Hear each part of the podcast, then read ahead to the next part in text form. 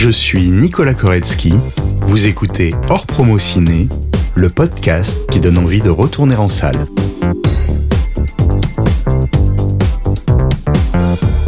Aujourd'hui, mon invité est Arnaud Desplochins. Bonjour. Bonjour.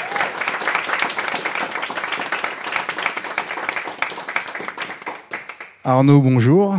Bonjour Nicolas. Merci d'être là. C'est un honneur et un privilège de te recevoir. Tu es Non, un des, pour moi, pour moi. tu es un des chefs de file du cinéma d'auteur, mais aussi un des metteurs en scène euh, les plus atypiques du cinéma français. Tu as fabriqué jusqu'ici 16 films, si on compte le dernier qui n'est pas encore sorti. Hein, je dis fabriqué car tu te définis comme un fabricant de films et non comme un réalisateur. À l'âge de 7 ans, tu voulais être truckman parce que tu as eu la vocation très tôt, mais tu ne savais pas comment s'appelait le métier que tu voulais faire. Je t'ai entendu dire dans une interview un peu ancienne que tu étais flatté lorsqu'on te nommait cinéaste, mais que tu ne t'accordais pas la dénomination à toi-même. Tu disais pas encore. Alors, est-ce que maintenant, après 16 films, tu te l'accordes?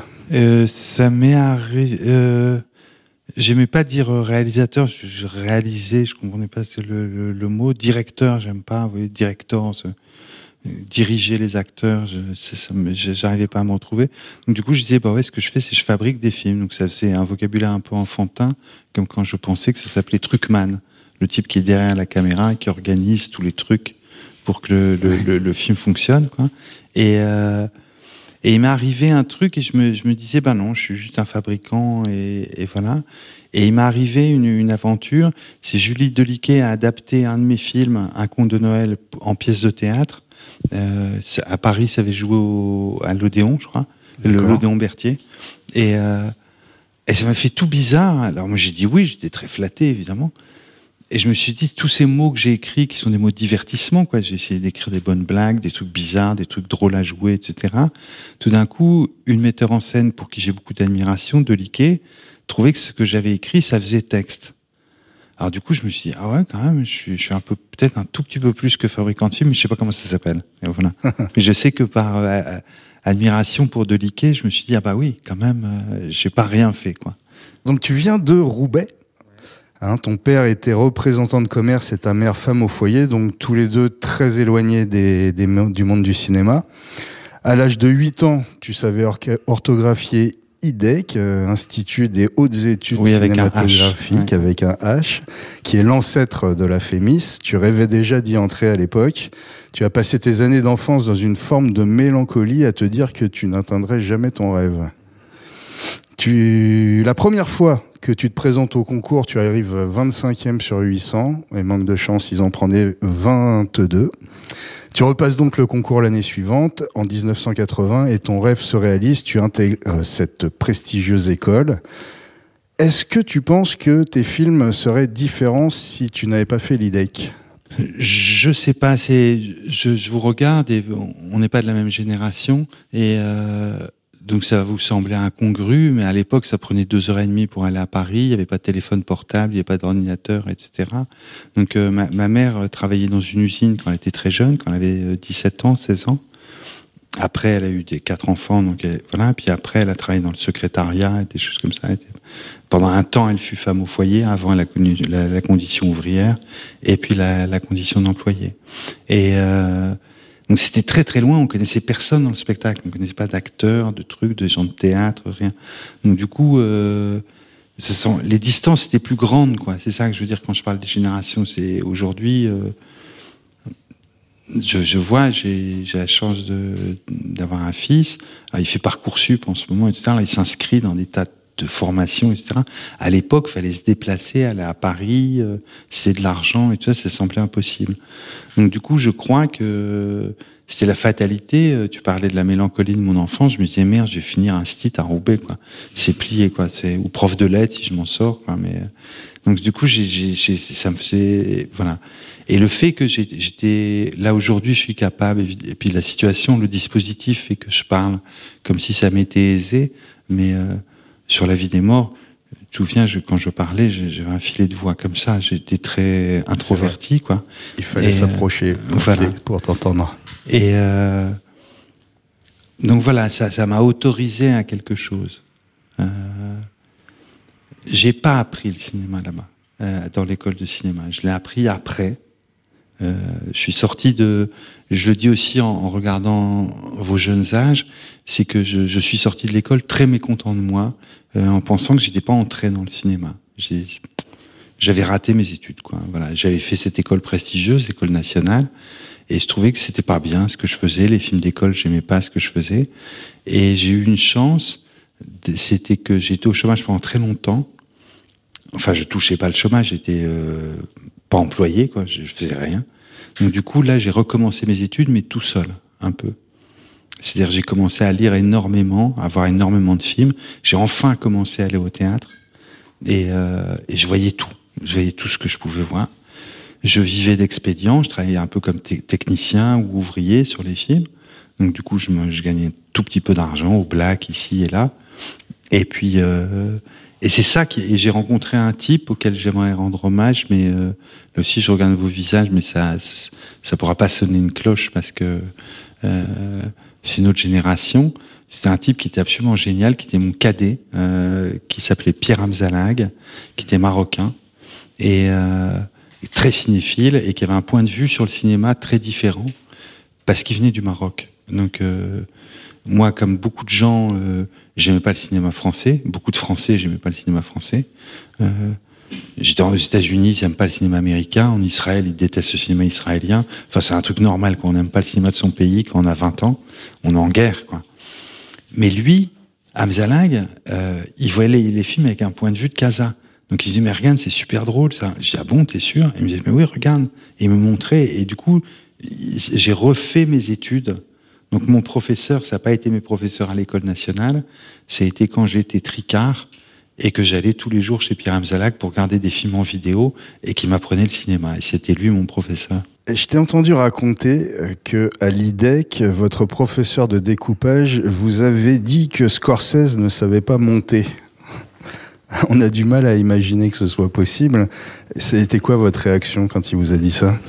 Ben notre réaction, c'est c'est ça, c'est ça aussi quand je disais que l'école c'est pas bien passé pour moi, c'était qu'à l'époque il y avait un, il y a eu un phénomène un peu historique, beaucoup moins euh, fécond que la nouvelle vague. La nouvelle vague, Truffaut, Chabrol, Godard, etc. C'est des jeunes gens qui sortent, qui arrivent à la jeunesse juste après l'occupation. Et donc pendant l'occupation, les films américains étaient euh, interdits sur le territoire français par le Pétain et les nazis. Et tout d'un coup arrivent les films avec quatre ans de retard. Donc dans la même semaine, il voit un film de John Ford, un film de Walsh, un film de Hawks, un film de ça dans la même semaine. Un choc. Un choc. Donc du coup, tout le cinéma français est bouleversé par la profusion du cinéma américain qui arrive et ces jeunes gens qui sont en colère contre leur pays, qui qui, qui a baisé les pieds des Allemands et tout ça machin, ils voient une nouvelle forme comme ça et du coup ils vont inventer un cinéma qui a rien à voir avec le cinéma américain, mais qui est, qui est de la vitalité est venue de, de l'Amérique. Et pour ma génération, ça a été le nouvel Hollywood où on avait, dans la semaine, on allait voir un Spielberg, la semaine d'après c'était un Coppola, la semaine d'après c'était un Scorsese, la semaine d'après c'était un John Landis, la semaine d'après c'était... Et ça n'arrêtait pas, ça n'arrêtait pas. Il y avait tous ces films-là. Mais nous, on était fans de, de, cinéma-là parce qu'on voyait que quelque chose de nouveau arrivait. Mais la génération d'avant, française, très conservatrice, très euh, cinéma d'auteur, etc., disait ça va pas. Et la première leçon, c'était en première année, il arrive, il donnait des cours de découpage, et nous, on venait de voir euh, Raging Bull, et, euh, on, dit, donc il nous fait son exposé, on lui dit, monsieur, vous avez vu Raging Bull Il fait, oui, oui, j'ai oui, voir ça la semaine dernière. Oui, c'était un film sur le découpage, donc euh, Raging Bull, bon. Et euh, non, mais ce type, c'est pas filmé, je vais plutôt vous montrer mon film. Alors j'aurais la gentillesse de pas vous dire le nom de ce réalisateur, et euh, donc on a dit ah bon? On a été dans la salle de projection de l'école, on a vu le film de ce type que je ne cite pas, et l'après-midi on n'est pas été au cours. Et en fait on a arrêté d'aller au cours, et donc on n'a plus été à un cours de pendant les trois ans, et on fabriquait les films entre nous. Euh, chacun faisait technicien pour les films de ses camarades ou techniciennes, et c'est comme ça qu'on a fabriqué nos films. De, plus ou moins bien, euh, on faisait des, expérimentations. Mais on voulait plus avoir de rapport avec la génération d'avant, parce qu'on disait ils ont rien à, nous enseigner, ils peuvent pas nous enseigner. Et donc c'était le cauchemar. Et donc à la fin, ils ont dissous l'école deux ans après qu'on soit parti. Ils ont fait la Fémis. Quoi. C'était devenu ingérable parce qu'on voulait plus.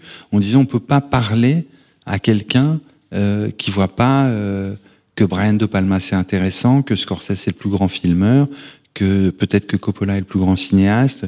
Des gens qui voient pas ça, on peut, n'a pas de langage en commun. Donc le tout dialogue s'est arrêté, quoi, bloqué sur. Euh, voilà on n'a pas inventé la nouvelle vague non plus, hein, mais, euh, mais c'était le choc de la profusion et, et de, la révolution du cinéma américain de ces années-là. Alors il est difficile de définir ton cinéma tant il est protéiforme et en même temps unique. Tu fragmentes tes histoires, il y a souvent plusieurs films en un et tu n'hésites pas à mélanger les genres. On retrouve de film en film des personnages qui portent le même nom mais qui ne sont pas tout à fait les mêmes. Ton cinéma est à la fois autobiographique, romanesque, burlesque, analytique et radical dans ses choix. Il peut pas laisser indifférent. Ton identité de cinéaste, c'est en partie que ton œuvre et ta vie se mêlent au point de se demander si c'est ta vie qui influence tes films ou tes films qui influencent ta vie. Tu dis que ce que tu aimes, c'est inventer des souvenirs. Tout en inventant des souvenirs, tu aimes provoquer un sentiment d'impudeur chez le spectateur. Il y a il y a comme une volonté de casser les codes pour faire tomber la barrière de l'écran et t'adresser directement à nous. C'est important pour toi d'établir cette connivence directe avec le spectateur? Pour moi, je disais, j'ai travaillé beaucoup comme technicien. J'ai adoré ça. J'ai adoré ça. Euh, j'étais monteur, j'étais scénariste, j'étais chef-op, surtout électricien, un petit peu chef-op. J'ai même fait la lumière, directeur de la photographie sur un film. Et un jour, je me suis dit, ben j'arrête je, voilà, je, me suis dit peut-être j'y arriverai jamais, mais je vais essayer d'arrêter de, de, de, réaliser un film.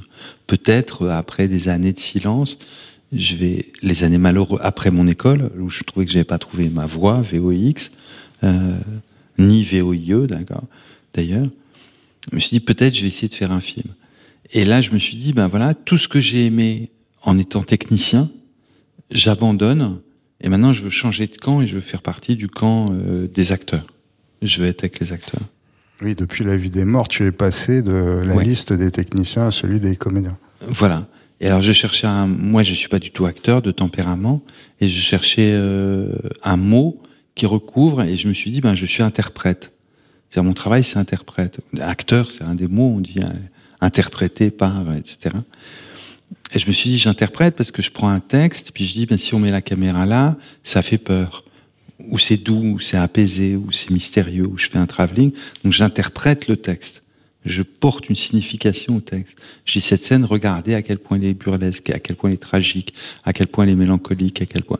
Donc je prends un texte et j'essaye de rajouter, de, vous donner une perspective sur le truc. Et donc moi je voulais, parce que dans, dans ce qu'on appelle la Bible, c'est-à-dire, euh, donc à l'époque, c'est avant les téléphones portables, donc il y a tous les numéros de téléphone, etc., le, et les, les, coordonnées des acteurs pour le, la régie. Et donc il y avait liste technique et la liste artistique, ce qui ramène à ce que je suis euh, fabricant de films ou, ou cinéaste. Et, et, donc l'assistante, formidable, euh, Bernstein, elle m'a dit donc dans la liste technique, est-ce qu'on peut mettre ton téléphone? J'ai pas le téléphone, de toute façon j'habitais chez des gens. Hein. J'ai dit, est-ce qu'on peut mettre les téléphones des gens chez qui t'habites Et euh, j'ai dit, non, non, mais moi je fais plus partie de la liste technique, c'est fini, je vais dans la liste artistique. On dit, alors j'ai mon ami interprète, il y avait Arnaud Desplechin, mon téléphone, Nicolas Koretsky, Marianne Denicourt, Emmanuel DeVos et tout ça, Salinger. Voilà, j'avais changé de camp. J'avais l'impression, quand je passais à la réalisation, de changer. De, voilà. Et quand les acteurs y jouent, et les actrices, je leur demande de donner quelque chose qui soit pas de l'ordre du savoir. Euh, pour jouer au théâtre, il faut un savoir. Euh, pour projeter la voix, pour euh, apprendre la quantité de texte et la, la, répéter tous les soirs, pour se réinventer tous les soirs, peut-être ça demande un certain savoir au cinéma, vous voyez des films avec des enfants, ils sont sublimes. Vous voyez des, des films, je sais pas, je pense des films de Kiarostami, par exemple. Vous voyez des gens, euh, des Iraniens ou des Iraniennes qui ont jamais joué, des gosses. Ils sont formidables. Ils sont mieux que des, des stars américaines. Ils sont, magnifiques. Donc du coup, c'est parce qu'ils donnent quelque chose d'eux. Euh, et ça, ça, me semblait. Voilà. Moi, ce qui m'intéresse dans les actrices et les acteurs, ce qui est la part qu'ils n'ont pas apprise. Donc je leur demande de parler d'eux-mêmes pas de, de, faire, de me donner un, savoir-faire qui me ferait Donc je me suis dit, si je veux faire partie du camp des interprètes, je dois donner quelque chose de moi. Donc du coup, je dois me servir de moi et je dois faire quelque chose d'un peu indécent. Euh, c'est pour ça le titre de, de mon troisième film, c'était Comment je me suis disputé, ma vie sexuelle, entre parenthèses. Je me dis, c'est bien, c'est gênant. C'est-à-dire, je suis plus en position noble de, du, du, metteur en scène ou du cinéaste. C'est je raconte ma vie, voilà, je raconte. Vous voulez savoir ma vie sexuelle? Alors, elle est ratée. Je vais vous dire que ça a raté très jeune, et donc je commençais. Donc c'était embarrassant. Et comme c'est embarrassant, c'est plus intéressant, c'est plus drôle pour le, le spectateur. Quoi. Donc c'est de me servir de moi comme les acteurs. Ils n'ont que ça. Et ça, c'est quelque chose qui m'émeut énormément sur euh, les, tournages. C'est que vous voyez, euh, un chef op, je l'ai été il peut se cacher derrière un savoir technique. Vous voyez, il peut dire oui, mais je sais faire ça. Un musicien, il a les notes et puis il a une connaissance de, des harmonies, etc. Mais quand tout d'un coup, il y a toute l'équipe technique qui se recule, on fait le clap et vous êtes devant la caméra, ouais, vous avez déjà joué deux ou trois fois ou jamais, mais vous avez rien et vous êtes à vous-même votre propre outil. Et ça, c'est pour ça que je trouve que acteur ou actrice, c'est le plus beau métier du monde. C'est parce que vous êtes à vous-même votre propre outil. Et moi, j'ai essayé, dans une moindre mesure, d'être à moi-même mon propre outil. Pour illustrer ce propos là de ce que je disais avant sur le fait que tu t'adressais directement à nous, je voulais parler de la dernière scène, plus particulièrement du dernier plan de Trois souvenirs de ma jeunesse, pour lequel tu as remporté le César du meilleur réalisateur en 2015. Alors, faut remplacer les, choses dans leur contexte. Hein. Le jeune Paul Dédalus est au lit avec Esther, qui sont les personnages jeunes de Comment je me suis disputé, puisque le film constitue un préquel. Ils viennent de faire l'amour. Paul raconte à Esther que quand il était plus jeune, lors d'un voyage scolaire en URSS, il a dû donner son identité à un jeune russe pour l'aider à quitter le pays. Et il s'interroge sur ce double qui vit quelque part sur la planète et va jusqu'à se demander si c'est bien lui le Paul Dédalus original ce qu'Esther va lui confirmer d'un baiser, avant de regarder dans la caméra, puis juste en dessous de la caméra, puis l'image se fige. Alors, dis-moi si j'ai bon, parce que j'ai regardé le plan cinq fois pour ça, être sûr. C'est exactement ça, okay. c'est ouais, tu as bon. Moi, c'est extrêmement troublant, et je me suis demandé si à la fin, c'était pas toi qu'elle regardait, puisque on peut le dire, euh, Paul, c'est toi. Oui, euh, Est-ce que Paul, c'est... Non, Paul, c'est Quentin Dolmer. Hein. Moi, c'est, c'est moi qu'elle regarde à ce moment-là, c'est plus Quentin. C'est ça. C'est bien toi qu'elle regarde sous la caméra à la fin du film. Oui, oui. Et, euh, et ça, je l'ai su le, le, matin très tôt en venant. Je cherchais la, la, la, la, fin du film. Et puis parfois, on a, je pense comme ça, il y a une scène aussi comme ça dans Roubaix une lumière que j'ai passé une très mauvaise nuit. Euh, j'ai fait beaucoup de rêves et puis au matin très tôt, je me réveille très tôt avant d'arriver sur le plateau. Euh, je me suis dit voilà, c'est comme ça qu'il faut faire. C'est que elles viennent défier. Alors le regard caméra, il vient, euh, il vient d'ailleurs. Hein, il, vient de, du cinéma d'avant. Il, il, y a beaucoup de, de cinéastes que j'admire infiniment qui sont pas cinéphiles du tout. Et euh, moi, je fais partie des cinéastes cinéphiles. Je me souviens des films que j'ai vus. Quoi. Je sais pas faire un film en, en effaçant les films que j'ai vus. J'ai besoin de les mâcher, de les digérer, et après d'essayer de trouver une manière qui soit un peu perso de le faire. Voilà. Alors je pense, il y a un film, j'aime bien en, parler. Là aussi, comme je me sens tout vieux, du coup j'aime bien parler de trucs de vieux.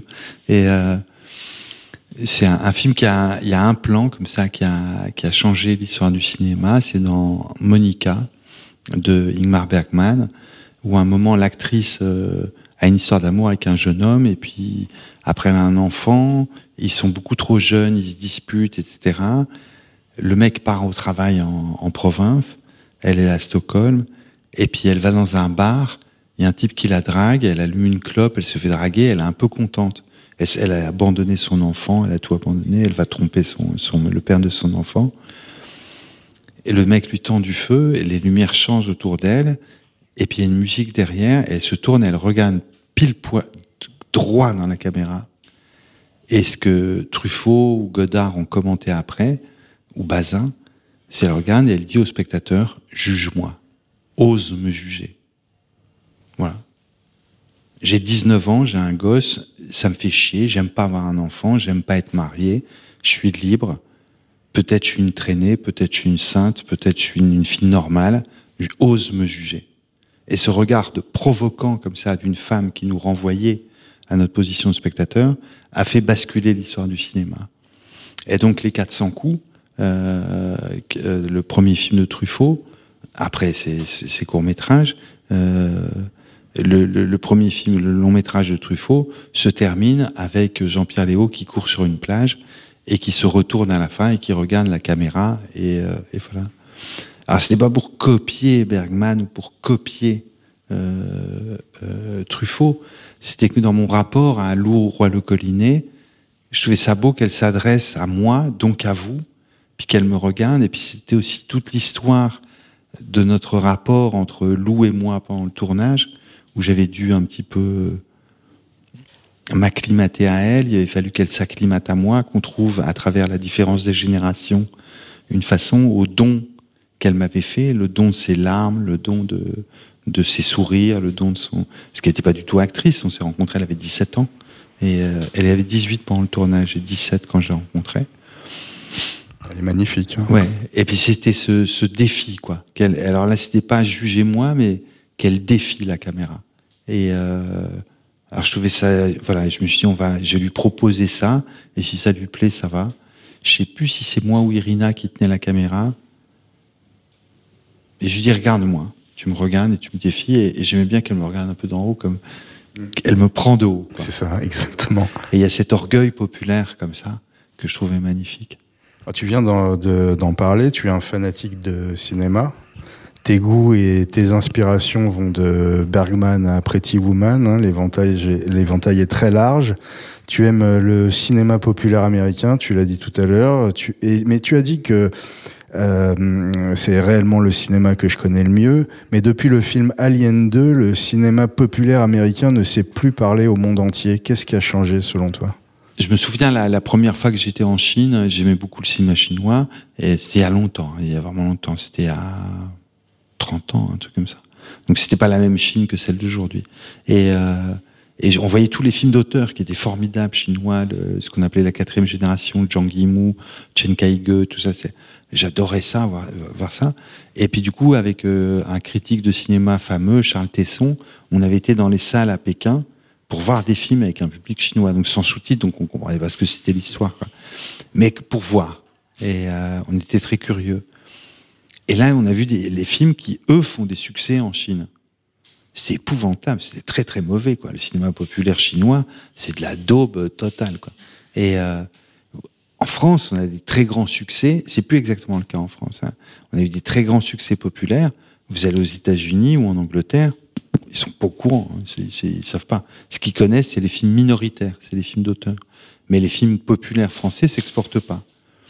Et donc, peu à peu, j'en suis arrivé à me dire qu'il y, a eu un miracle américain et qui date du cinéma muet. Hein. C'est que dans des films de divertissement, des, des, des, films qui sont des produits industriels, bah, cachés dans les coins ou pas cachés du tout, montrés, il y a de l'art. Hein.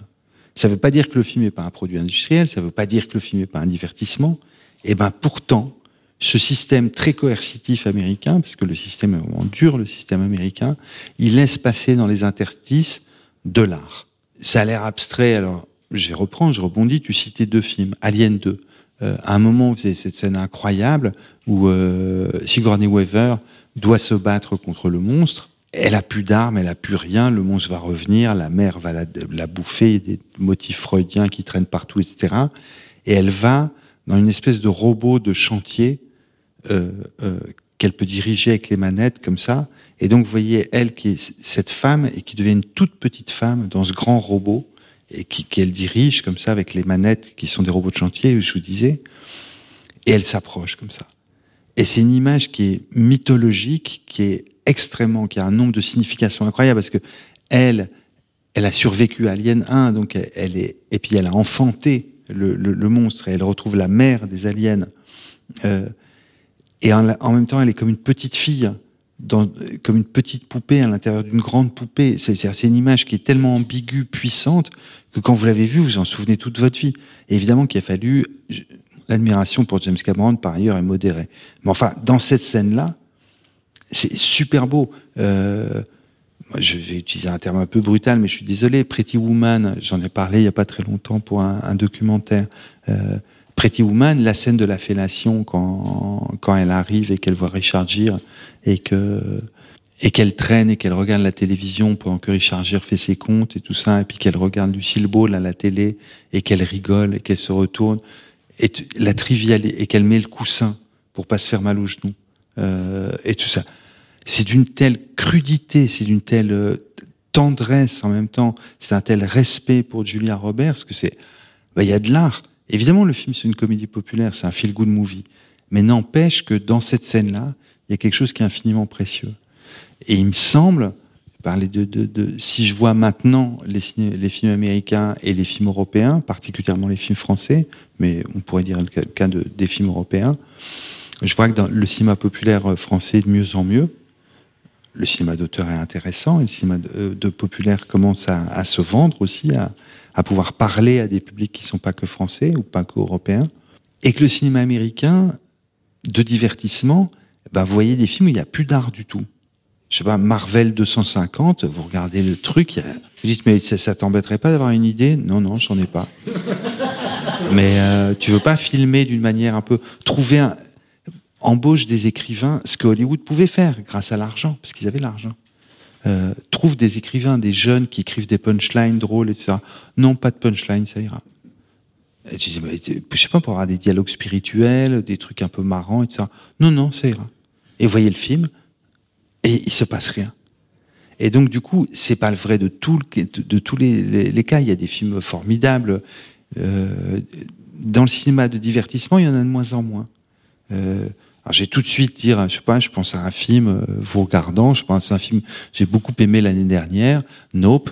Euh, voilà, tout d'un coup, vous voyez qu'il y a une puissance d'imagination, une audace d'invention et tout ça. Mais Nope, c'est un film d'auteur, c'est plus un film de divertissement, quoi. Mais dans le cinéma commun de consommation, il y a plus ce miracle-là qui a fait que j'ai adoré le cinéma américain, c'est que dans ces objets humbles, il y avait de la signification.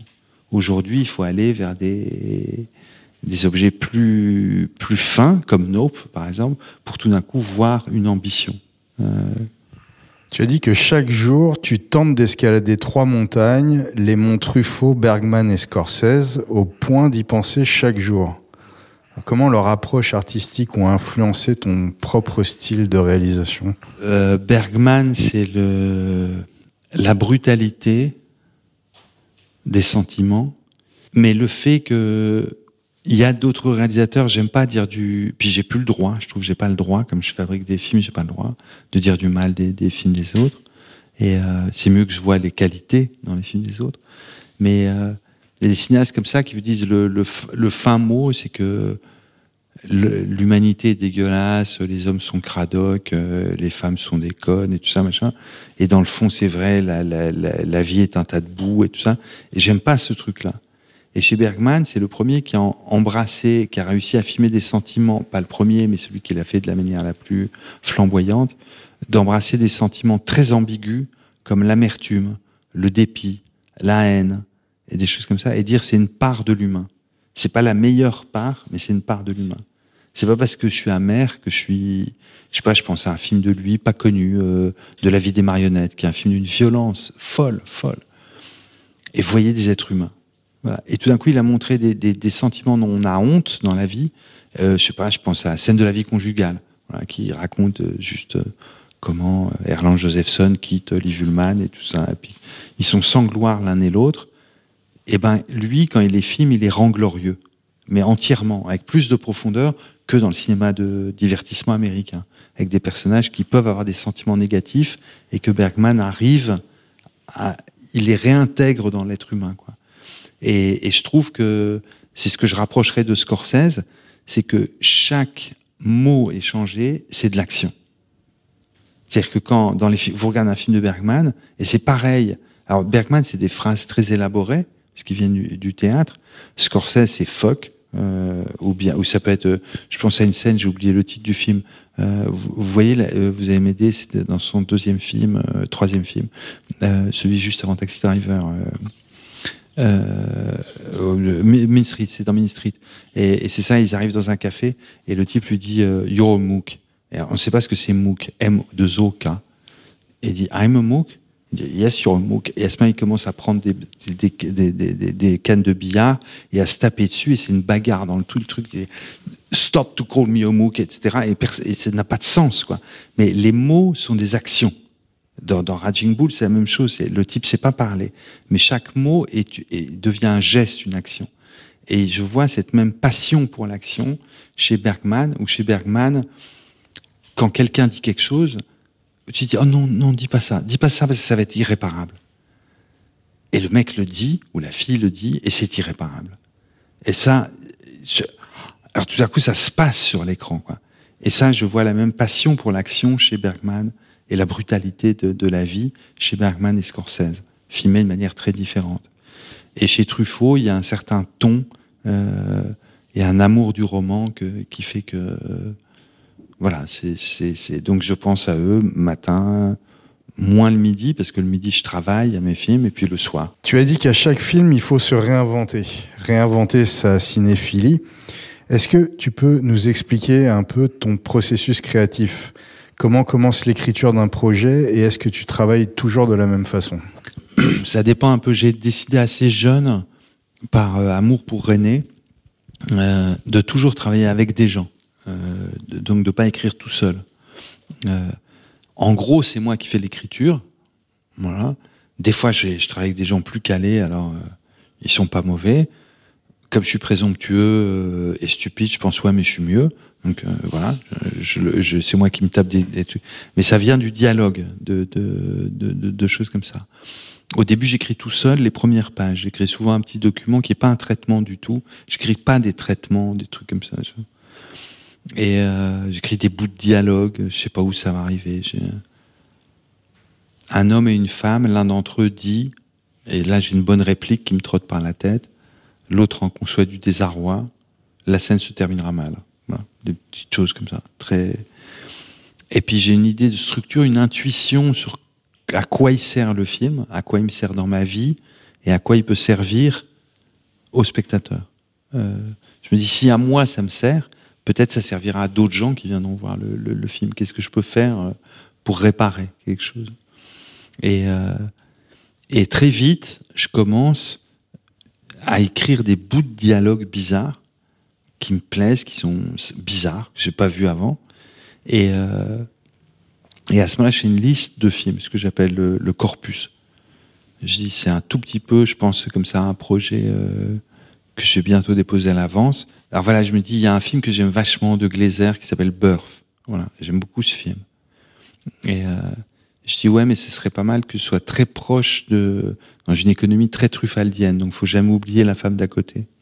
Et en même temps, il y a un sentiment, je sais que quand je regarde les mains de Daniel Day-Lewis dans Le temps de l'innocence, ça me fait pleurer. Je, je suis la femme éprise de Daniel Day-Lewis et ça me, voilà. Il y a une vulnérabilité du personnage de Archer dans le film qui me bouleverse. Alors, du coup, je mets les trois titres de film. Et à ce moment-là, je rencontre des collaborateurs. Et ça fait des cibles qu'on n'atteindra jamais. Évidemment, ce que je vais écrire, puisque je vais filmer, sera jamais aussi bien que Birth de Glazer, ce sera jamais aussi bien que Le Temps de l'innocence, qui est un chef-d'œuvre absolu, et ce sera jamais euh, aussi bien que La femme d'à côté. Mais au moins, on visera plus haut que nous, quoi. Et à peu à peu, on essaye de, de développer, de, de, trouver des choses singulières euh, pour vous divertir. Ah, c'était une de mes questions. Je me, demandais comment tu travaillais avec tes co-scénaristes, justement, parce que tes films sont quand même très personnels. Donc, il y a un moment où tu, lâches entre leurs mains, ou en tout cas, tu partages des choses très intimes. Comment ça se, passe ça? Non, mais c'est que souvent, je ne sais pas, parmi vous, ceux, qui ont déjà essayé d'écrire des scénarios, ou si vous avez écrit seul ou à plusieurs, ou des pièces de théâtre, j'imagine c'est un peu pareil. C'est vous, j'ai rarement connu une telle haine pour un partenaire que dans l'écriture de scénario. Vous haïssez le, le, le, type. Parce que le type ou la fille n'arrête pas de ne pas savoir vous sauver. Et il y avait un paradoxe, c'est j'avais regardé quand, et j'y crois, hein, un scénario sérieux, si vous avez bien fait, alors, il y a des coups de génie, hein, mais en gros, ça prend un an et demi, deux ans à écrire. Si, si, vous voulez vraiment euh, vous voyez que ce soit profus, qu'il y ait beaucoup d'idées, beaucoup de. Alors je sais, Godard, il faisait ses films, il les écrivait en trois semaines et il en tournait deux par an. Mais du coup, il y a des petites faiblesses des fois dans les films. C'est sublime, ça, c'est immense. Mais des fois, il y a des, voilà. Si vous voulez vraiment que le film soit nourri de partout, il faut vraiment pour euh, remplir la tapisserie, comme dirait Hitchcock, il faut euh, faut un an et demi de travail, quoi, minimum. Et les premiers films, faut plus. Hein. Je, vous regarde votre jeunesse, les premiers films, c'est plus qu'un an et demi. Hein. C'est trois, quatre ans, ça prend de, parce qu'il faut tout se réinventer, se refabriquer, euh, etc. Et quand vous regardez, par exemple, Ibsen, et un film, une fois que le scénario, le film il est terminé, le scénario c'est à la poubelle, hein, c'est terminé. Le film, il, voilà, voilà. donc c'est très très éphémère un scénario. Et vous avez mis un an et demi à l'écrire au meilleur cas. Ibsen, il écrit des pièces, il est mort depuis mille ans. On continue à les lire, et Ibsen, il écrivait ses pièces en trois semaines.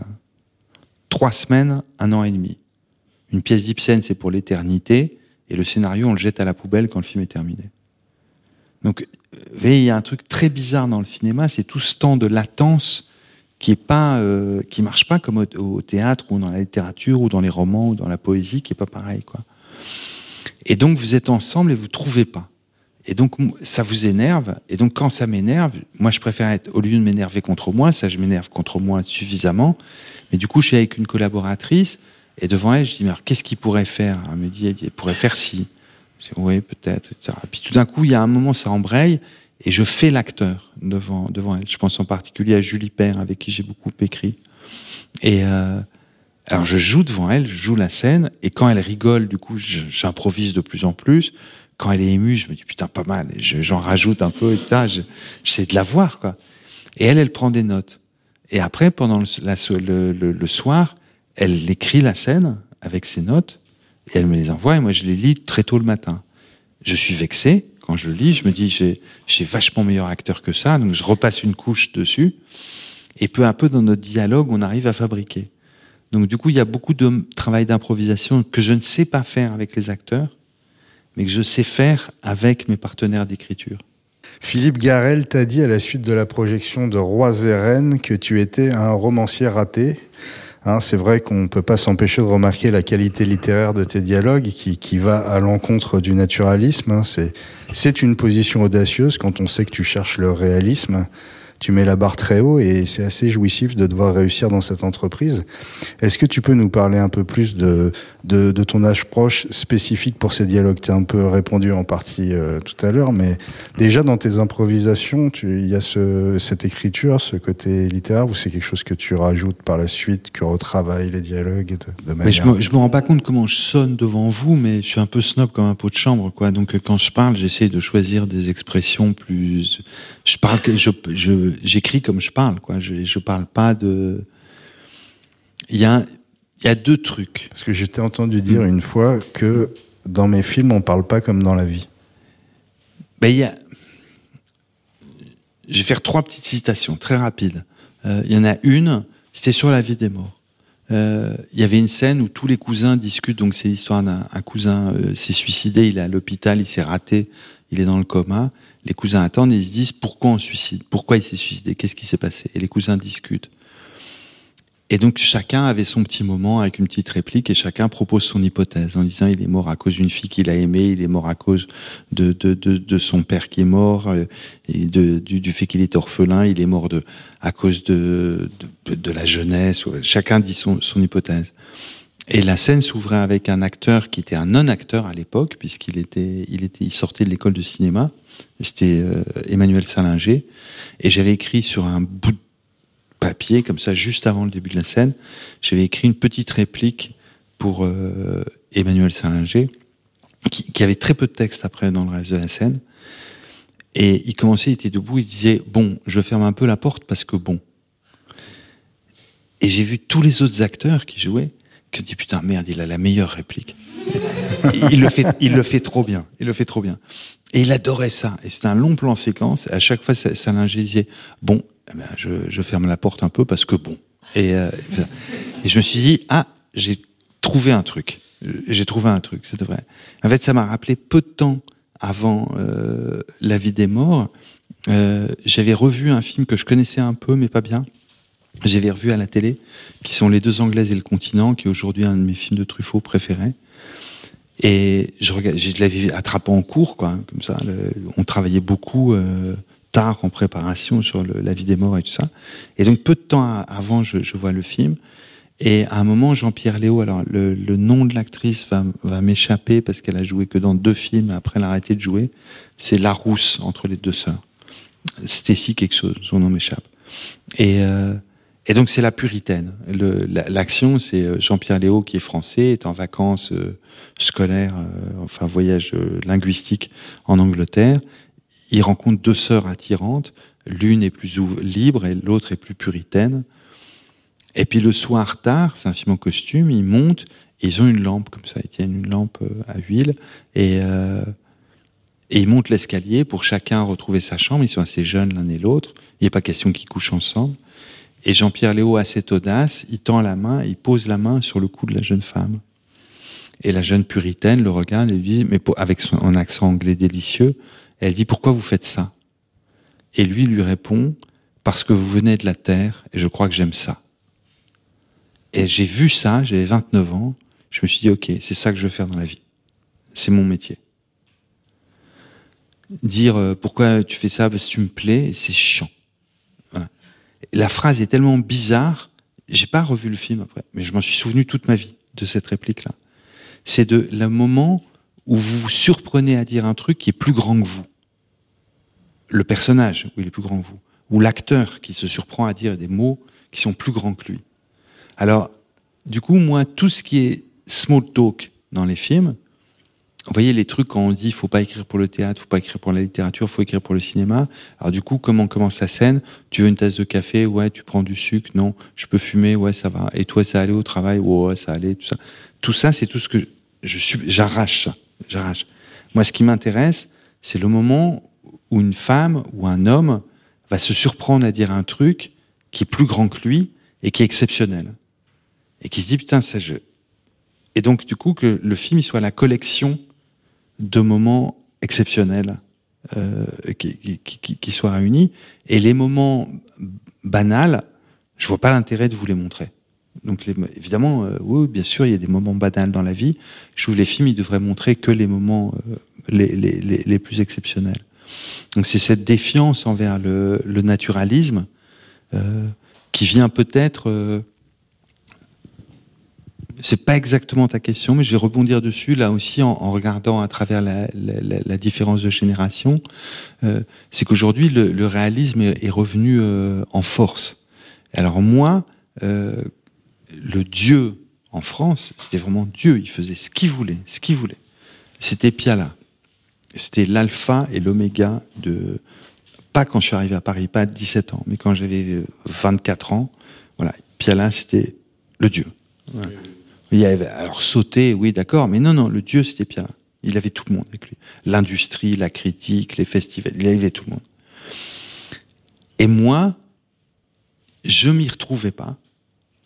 Et du coup, je me suis retourné vers le cinéma, non pas de mes parents, c'était comme une figure paternelle, mais comme souvent dans les familles, je me suis mieux entendu avec mes grands-parents, c'est-à-dire les cinéastes que mon père avait aimés, à dire Godard, Truffaut, Romer, euh, Chabrol et Rivette comptaient moins pour moi euh, René, bien sûr, et euh, donc les cinéastes qui n'étaient pas de ma génération juste avant. Donc il fallait que je rejette quelque chose pour pouvoir embrasser quelque chose d'autre. Et j'aimais moins, enfin j'étais plus intéressé par l'appétit de fantaisie qu'il y avait dans les films de la nouvelle vague que par l'extrême réalisme qu'il y avait dans les, les, films de Piala. Et donc du coup c'est ça que j'ai essayé d'attraper quoi. Quand tu, quand tu écris, tu lis des livres pour te documenter et pour aller chercher des idées, des mots, des concepts. Tu as même, euh, je crois, un temps dédié à la lecture chaque jour pendant ta phase d'écriture.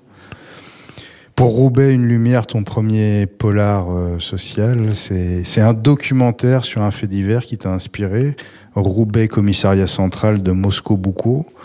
Le film commence avec la mention Ici, tous les crimes dérisoires ou tragiques sont vrais, victimes et coupables ont existé, l'action se déroule de nos jours. Les dialogues des scènes d'audition sont donc vrais et tu les as fidèlement retranscrits pour les faire jouer par Léa Seydoux et Sarah Forestier. Comment as-tu abordé cet exercice de style particulier et quels ont été les défis et les avantages de travailler avec des dialogues authentiques issus de véritables auditions? Ben, Ça me plaît comme question parce que ça vient mettre un contrepoint euh, à, ce, que je disais avant sur le, type du réalisme. Euh, je crois pas que le, film que Roubaix une lumière, euh, je le montrais avant-hier. Euh, dans le Nord, à Valenciennes. Euh, c'est une projection très émouvante. Je crois pas que ce soit un film réaliste non plus. Pourtant, tout est vrai, c'est repris à la, virgule du film de Moscou. C'est voilà. Il y avait un film qui m'avait inspiré. Je vous disais toujours, il y a que je commence avec un corpus. Voilà. Donc dans mon corpus sur Robin Lumière, il y a très très peu de films, très très peu. Il y en avait surtout un qui est The Wrong Man, le faux coupable de Hitchcock. Et Hitchcock, qui faisait des films très fantaisistes, avec beaucoup d'imagination, etc., dans sa carrière, il a fait un film où il s'est dit, je n'aurai aucune imagination. Il a pris un fait divers américain qu'il avait lu dans un magazine et qui avait été adapté en docudrama à la télé. Il a vu ça, il a dit, voilà, je ferai ça. Et je ne rajouterai rien. Il a pris, dans certains petits rôles, il a pris des, c'est Fonda qui joue le rôle principal et il a tombé par terre. Et, euh, il, a pris, il y a certaines personnes qui jouent leur propre rôle dans le film.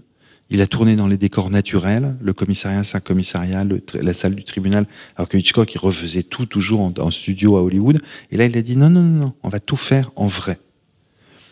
Et ce film est curieusement un des plus Hitchcockiens qui soit, puisqu'il y a tous les thèmes de, et son catholicisme et tout ça, tout, est dans le film. Et je me suis dit, voilà, je, vais, je vais viser ça. Et moi, ce qui m'avait frappé dans le, dans, je vous parle pas ce qui m'avait frappé dans le documentaire. Je veux dire ce, ce qui m'a semblé, comment j'ai travaillé, puisque c'était ta question, c'est que d'habitude je prends des mots qui sont en haut, par exemple la phrase de, de, de, de, Truffaut, parce que vous venez de la terre et je crois que j'aime ça. Alors ça a l'air très chic comme phrase, mais comment faire grâce au talent des actrices et des acteurs pour ramener les mots à la maison? Des fois, il y a des trucs hyper snob dans mes films avec des gens qui citent des bouts de poèmes, des trucs et tout ça, des bouts de pièces de théâtre, de romans, des trucs, des thèmes bizarres, philosophiques et tout ça. Et on le ramène, on dit, ben, c'est possible dans la vie de le dire.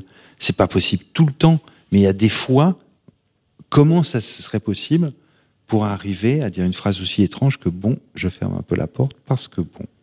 Donc, trouver le petit moment singulier qui permet ça. Donc, mon travail, c'était de prendre, c'est pour ça que je lis beaucoup, par exemple, le, mon corpus, ce que j'ai fait quand je me suis dit je vais faire Roubaix une lumière, c'est j'ai acheté, enfin j'avais déjà, j'avais lu beaucoup trop jeune Crime et Châtiment, je me suis acheté une autre traduction, celle de Markovitz, puis j'ai lu celle de Markovitz, hmm, ce qui est très bien, il était super fort Markovitz, et après ça j'ai relu la traduction que j'avais lue à 17 ans, j'ai comparé les deux versions de, de Dostoevsky, parce que c'était la même intrigue. Raskolnikov, c'est un type qui fait un meurtre débile euh, pour rien, pour rien. Il vole rien chez la vieille dame. Un meurtre abominable et tout ça, et qui court après la rédemption. Et là, moi, j'étais devant ces deux femmes qui ont grandi dans la ville où moi aussi j'ai grandi, euh, et qui tuent une femme pour de la nourriture pour chat et, du détergent. Hein. Et comment faire pour ramener ces femmes dans l'humanité? Donc l'apport de Dostoevsky, c'était pas pour m'inspirer du livre, hein, c'était pour les, thèmes philosophiques qui étaient abordés. Et il me semblait, alors c'était très différent parce que je me suis dit, tous les, les, les, seconds rôles seront joués, c'est-à-dire les flics, c'est des flics qui les jouent, euh, le médecin légiste, c'est un médecin légiste. Euh, la police scientifique, c'est la police scientifique. Les mauvais garçons, c'est des braves garçons que j'ai rencontrés à Roubaix. Les filles euh, arrogantes, c'est des filles arrogantes que j'ai rencontrées à Roubaix. C'est pas des acteurs. Donc eux, je leur disais, les parents de la fugueuse, ça, c'est que des gens de la vie, quoi. Alors je leur disais, comme souvent les non-acteurs, ils aiment pas faire beaucoup de prises, je leur disais, ben voilà, si vous dites mes mots, vous êtes punis et on refait une prise. Donc je veux que vous disiez en gros ça, mais avec vos mots à vous. Parce que moi je suis pas flic, moi je vis pas ici, je connais pas la condition ouvrière, donc vous le dites avec vos mots à vous. Et par contre, avec les acteurs, on parlait de Léa et Sarah, je dis vous respectez à la virgule près ce qui a été dit par ces femmes qui ont une condition tellement déshéritée. Parce que ces mots qui viennent d'en bas, c'est aussi beau que de la tragédie grecque. Donc dans un cas, c'était de prendre des mots qui sont en haut, qui appartiennent à la bourgeoisie, et les offrir à tout le monde. Et dans l'autre cas, c'était pour tous ces gens qui sont humiliés, offensés, dont le langage est brisé, qui ont du mal à parler et tout ça, c'est de ramener ces mots et de leur donner une dignité, de dire la tragédie de ces deux femmes, c'est aussi noble qu'une tragédie grecque. J'étais décidément trop long. Le film euh, Tromperie est une adaptation du livre homonyme de Philippe Ross. Le personnage principal joué par Denis Podalides est un écrivain américain nommé Philippe qui s'installe à Londres pour trouver l'inspiration pour son prochain livre tout en revisitant son passé. Le personnage de Philippe semble être le double de Philippe Ross, mais aussi le tien. Hein, vos univers sont proches et à plusieurs reprises, on ne peut pas s'empêcher euh, de penser à toi. Alors comment tu as jonglé avec cette dualité et comment ça a influencé ton approche de l'adaptation du roman? Euh, bah, Roth, c'est un écrivain, c'est l'écrivain le plus important dans, dans, dans, ma vie de lecteur. Hein. C'est, lui qui m'a. Ton auteur préféré. Ouais, ouais, vraiment, c'est qui m'a appris beaucoup, beaucoup. C'est lui qui a trouvé, il y en a beaucoup d'autres, hein, des écrivains, mais qui a trouvé d'une façon moderne comment se servir de soi pour parler du monde, quoi, et de se moquer de soi. Voilà. il a une façon de se moquer de lui qui est hilarante et voilà donc euh, et qui est toujours impudique, euh, provocante, etc. Donc je l'aimais beaucoup et ce livre-là, euh, j'aime pas les adaptations de ces livres. Il y en a eu plusieurs à Hollywood que j'aime, j'en aime aucune. Et ce livre-là, ça semblait très très austère puisque le livre se présente, c'est pas un roman, c'est que des bouts de dialogue entre un écrivain et les femmes qu'il rencontre. Il n'y a que ça. Oui, parce que moi, je n'ai pas lu le livre et justement, je voulais savoir. Il n'y a, pas de didascalie, il n'est pas écrit, ils sont dans un appartement. Il n'y a même pas écrit elle, lui. Il y a juste les répliques, c'est tout. D'accord. Et alors, du, coup, par exemple, il y a une réplique, euh, je vais en prendre qu'une, euh, et des fois c'est long, c'est des dialogues, et des fois c'est très bref. Et donc, c'est cet écrivain américain qui traîne avec une fille qui a un mariage malheureux, qui s'emmerde, et ils sont amants. Et à un moment, il y a des petites étoiles qui séparent ces, fragments de texte, de mots échangés. Et il y avait une, il y, avait un, il y en a un que j'adorais. Et, alors tout le monde disait c'est inadaptable. il y en avait un que j'adorais. Il écrit Oh, une nouvelle ceinture. C'est sublime. qui dit ça? Qui comment Qui dit ça? Est-ce que c'est le garçon qui enlève la ceinture de la menthe et qui dit oh une nouvelle ceinture Est-ce que c'est la fille qui le fait, etc. On ne sait pas. Donc du coup, ça provoquait l'imagination. Comment faire pour faire euh, Qu'est-ce qui appartient? Par exemple, euh, si c'est son, c'est aussi le une apologie des, des, aventures, quoi, hein, de, de, de euh, deception, hein, de tromperie, de, des, des, affaires extra-conjugales, quoi.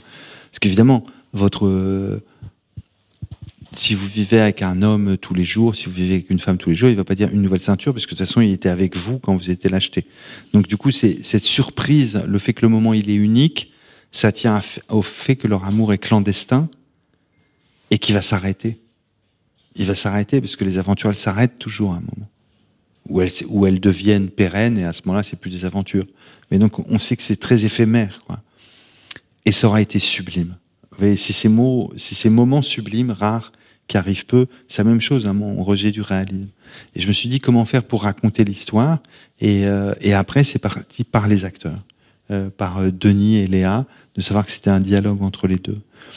Et après, il y a un mot, euh, tu disais, le, c'est un portrait de Roth.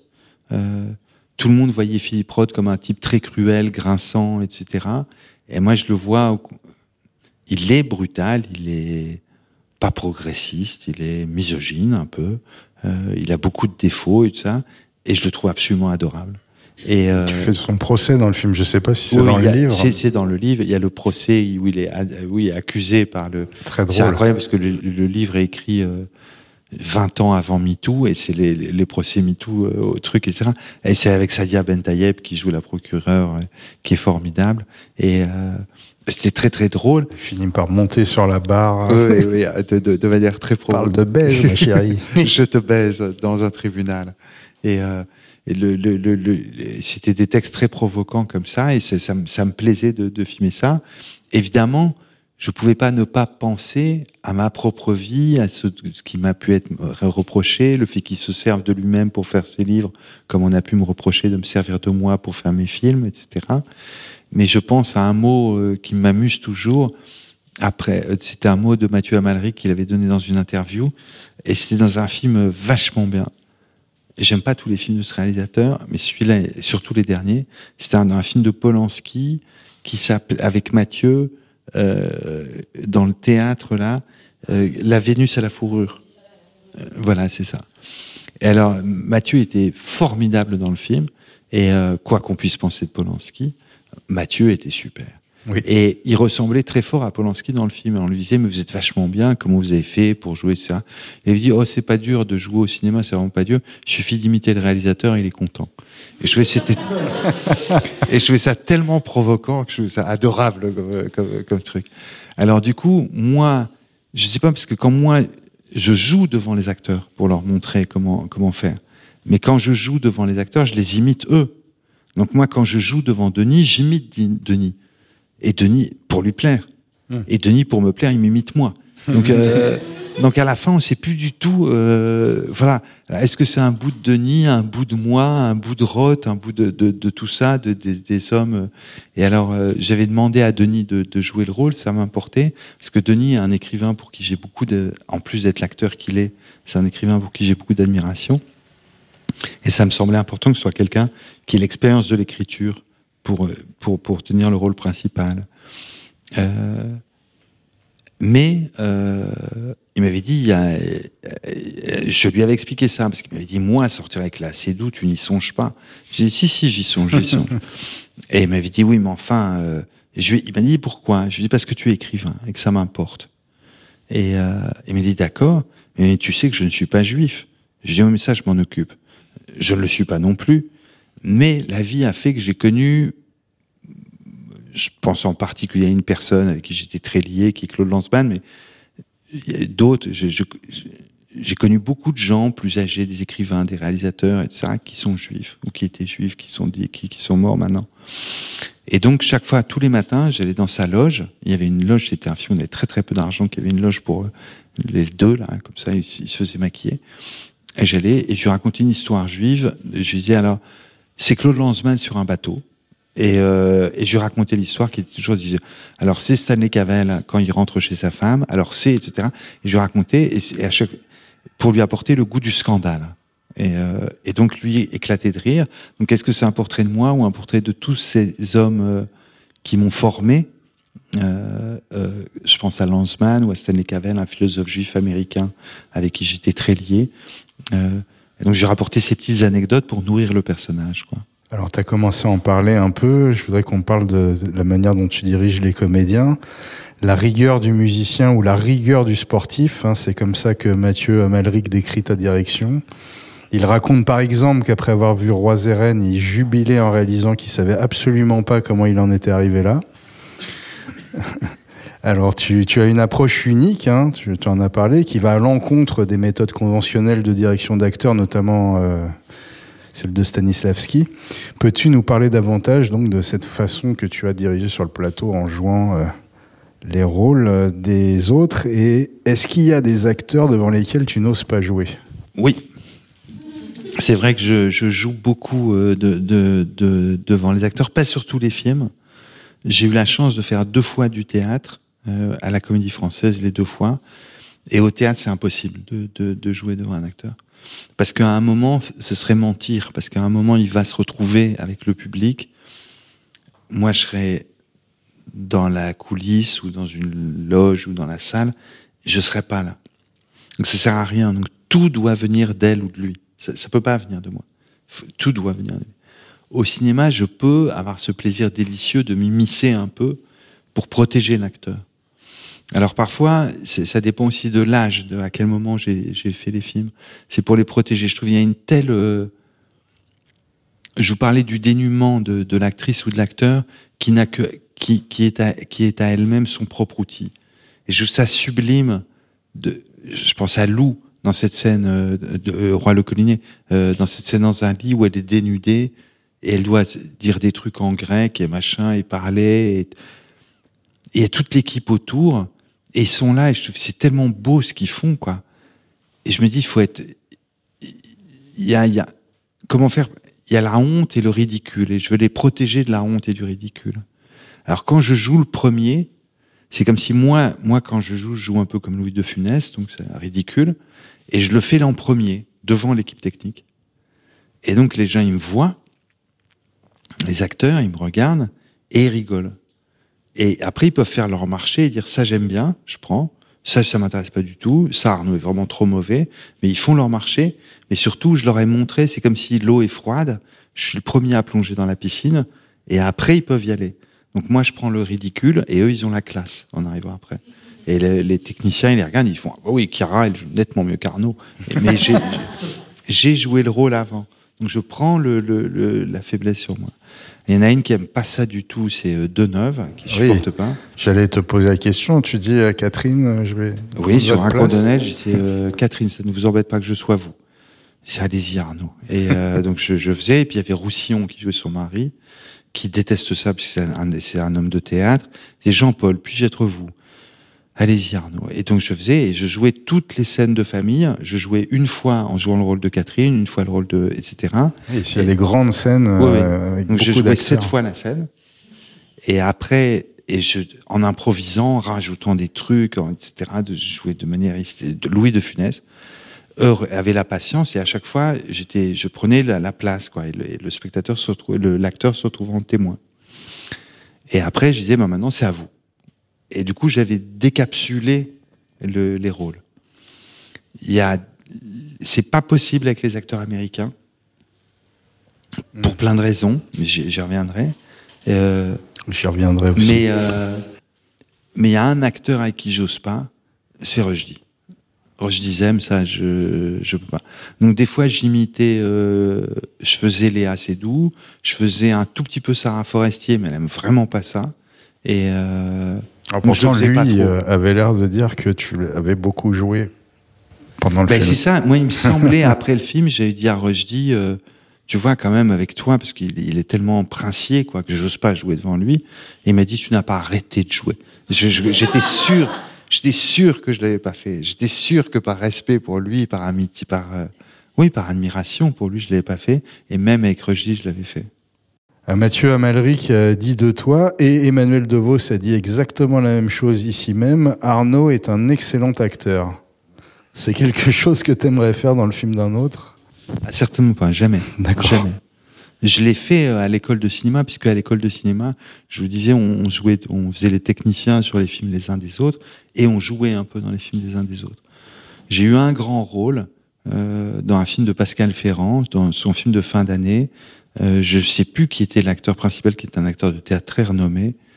Et moi, je joue un étudiant en thèse qui est tellement ennuyeux que le professeur s'endort pendant que je, parle. Donc du coup, mon rôle était pas un peu péjoratif, quoi, puisque je jouais le mec en merdant, ce que je faisais très bien. Et euh, j'avais un trac, j'arrivais pas à retenir les textes. J'ai tellement le trac que je sais pas retenir les textes. J'ai pas de plaisir à ça. J'ai du plaisir à protéger les acteurs, mais j'ai pas de plaisir à moi à le faire. Pour, pour, définir un peu la direction d'acteur, tu reprends les mots de Rivette, un complot, mais tu précises qu'il faut un complot par acteur. Il faut que chaque acteur sache quelque chose du film que les autres ne savent pas. Hein, je trouve cette approche passionnante. Par exemple, sur Frères et Sœurs, je voudrais que tu me dises, c'est donc l'histoire d'un frère et d'une sœur qui, n'arrivant plus à s'aimer, finissent par se haïr. Qu'est-ce que tu as dit à Marion Cotillard que Melville Poupeau ne savait pas, et inversement? Ben sur euh, sur frères et sœurs, c'est là, ce qui est encore plus beau, c'est que ça vient de, de, de, de, Marion et pas et pas de moi. Euh, oui, si, vous voulez, il y, a des très grands metteurs en scène. Hein. je pense en particulier Patrice Chéreau, par exemple, avant de faire euh, un film, il réunissait toute la distribution autour d'une table, comme au théâtre, et il faisait une lecture moi, comme je suis totalement dépressif comme garçon, si tout le monde lit le scénario avant, je dis ok, ça sert plus à rien de faire le film, c'est trop mauvais, on abandonne, le tournage est annulé, euh, voilà. Donc je ne fais pas ça. Par contre, je vois chaque acteur tout seul, même sur Roubaix, hein, les petits rôles, je les vois tout seul, et on travaille un petit peu, on travaille, enfin on essaie de s'amuser, et, et on travaille aussi. Et après, comme ça, quand il arrive ou elle arrive, elle sait un truc du film que les autres ils savent pas.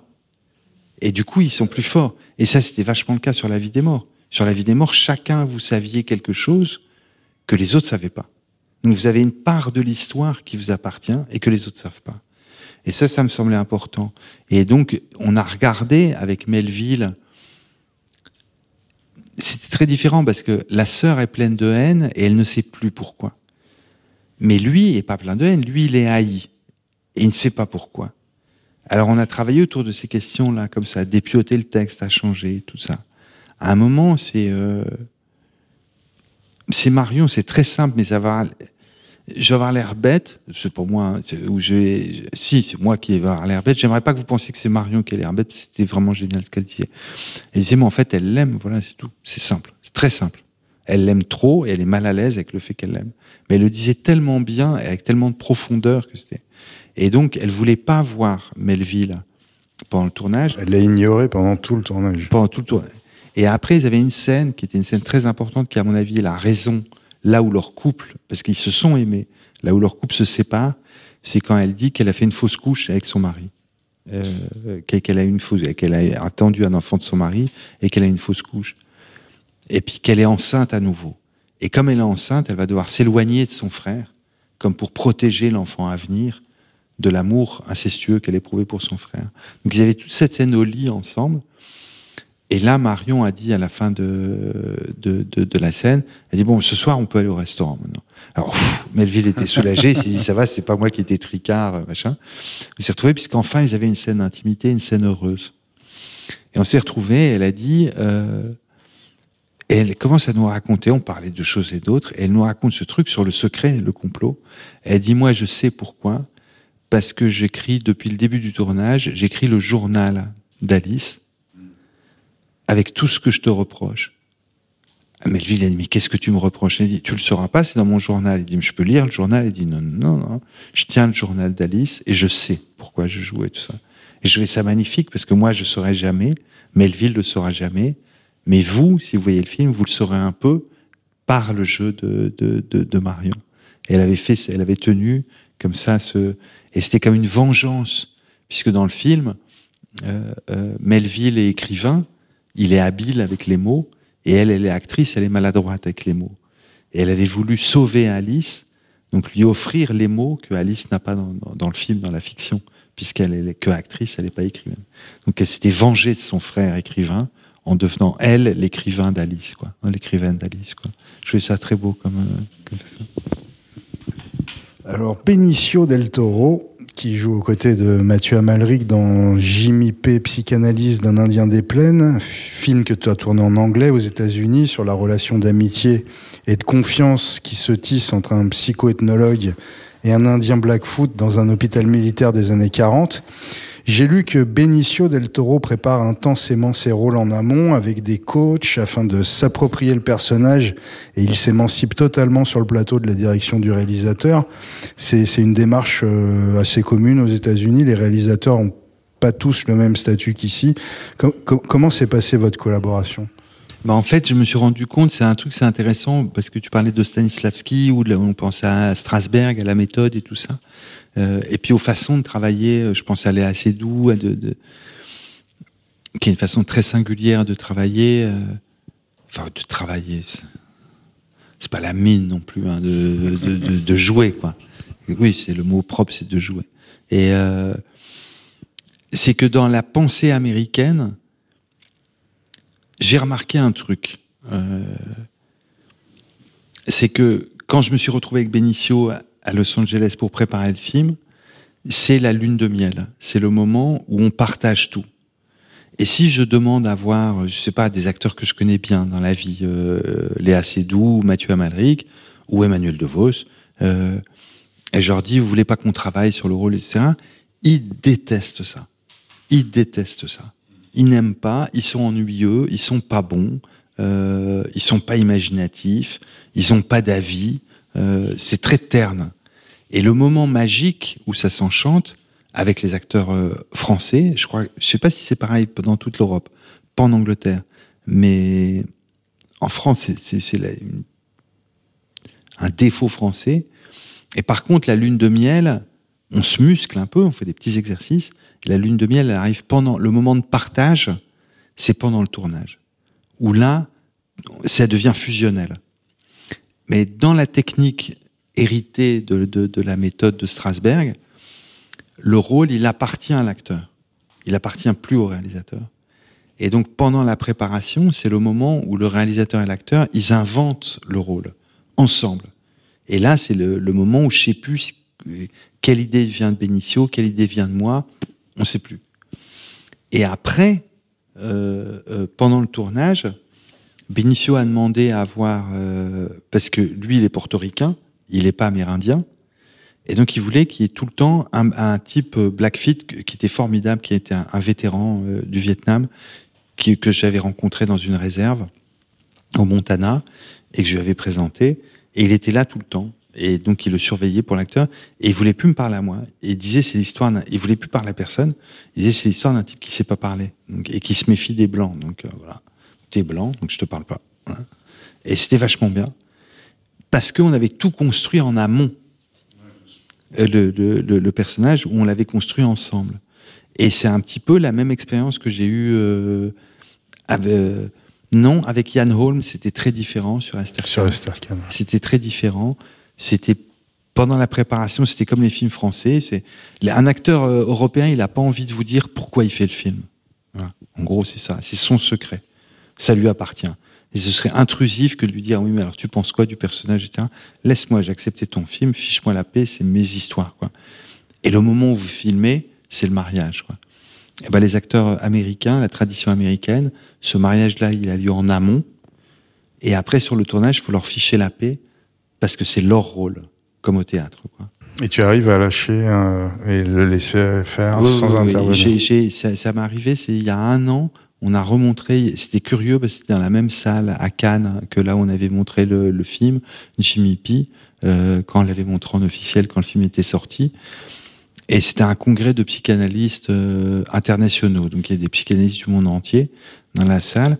C'était un moment, je sais pas si ça faisait, moi ça m'est arrivé assez souvent, mais c'est toujours un peu troublant quand vous devez parler à une assemblée de psychanalystes, parce que vous dites si je fais un lapsus, vous êtes dans la grande salle de Cannes, vous avez 800 psychanalystes qui font oui, et, euh, et donc ça fait bizarre quoi. Et moi je revois jamais mes films, je, je les connais pas mes oui, tu ne regardes jamais tes films. Non, non. Non, non. Maintenant, je peux plus les améliorer, donc ça sert à rien. Et, euh, et, donc le film était projeté sur le grand écran de Cannes. Et c'était la même salle où on l'avait montré. Donc dans la salle, moi, j'étais pas resté dans la salle. À chaque fois, je fais bonjour, générique de début, je sors, je vais fumer, je ne fume plus, mais enfin, je vais euh, fumer la cigarette électronique. Et, euh, et puis pendant le générique de fin, je reviens et je m'assieds.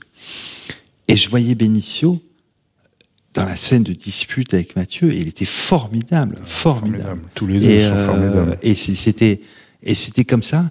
Et il, fallait qu'il ait cette solitude-là et qu'il plonge dans le personnage de cette façon-là.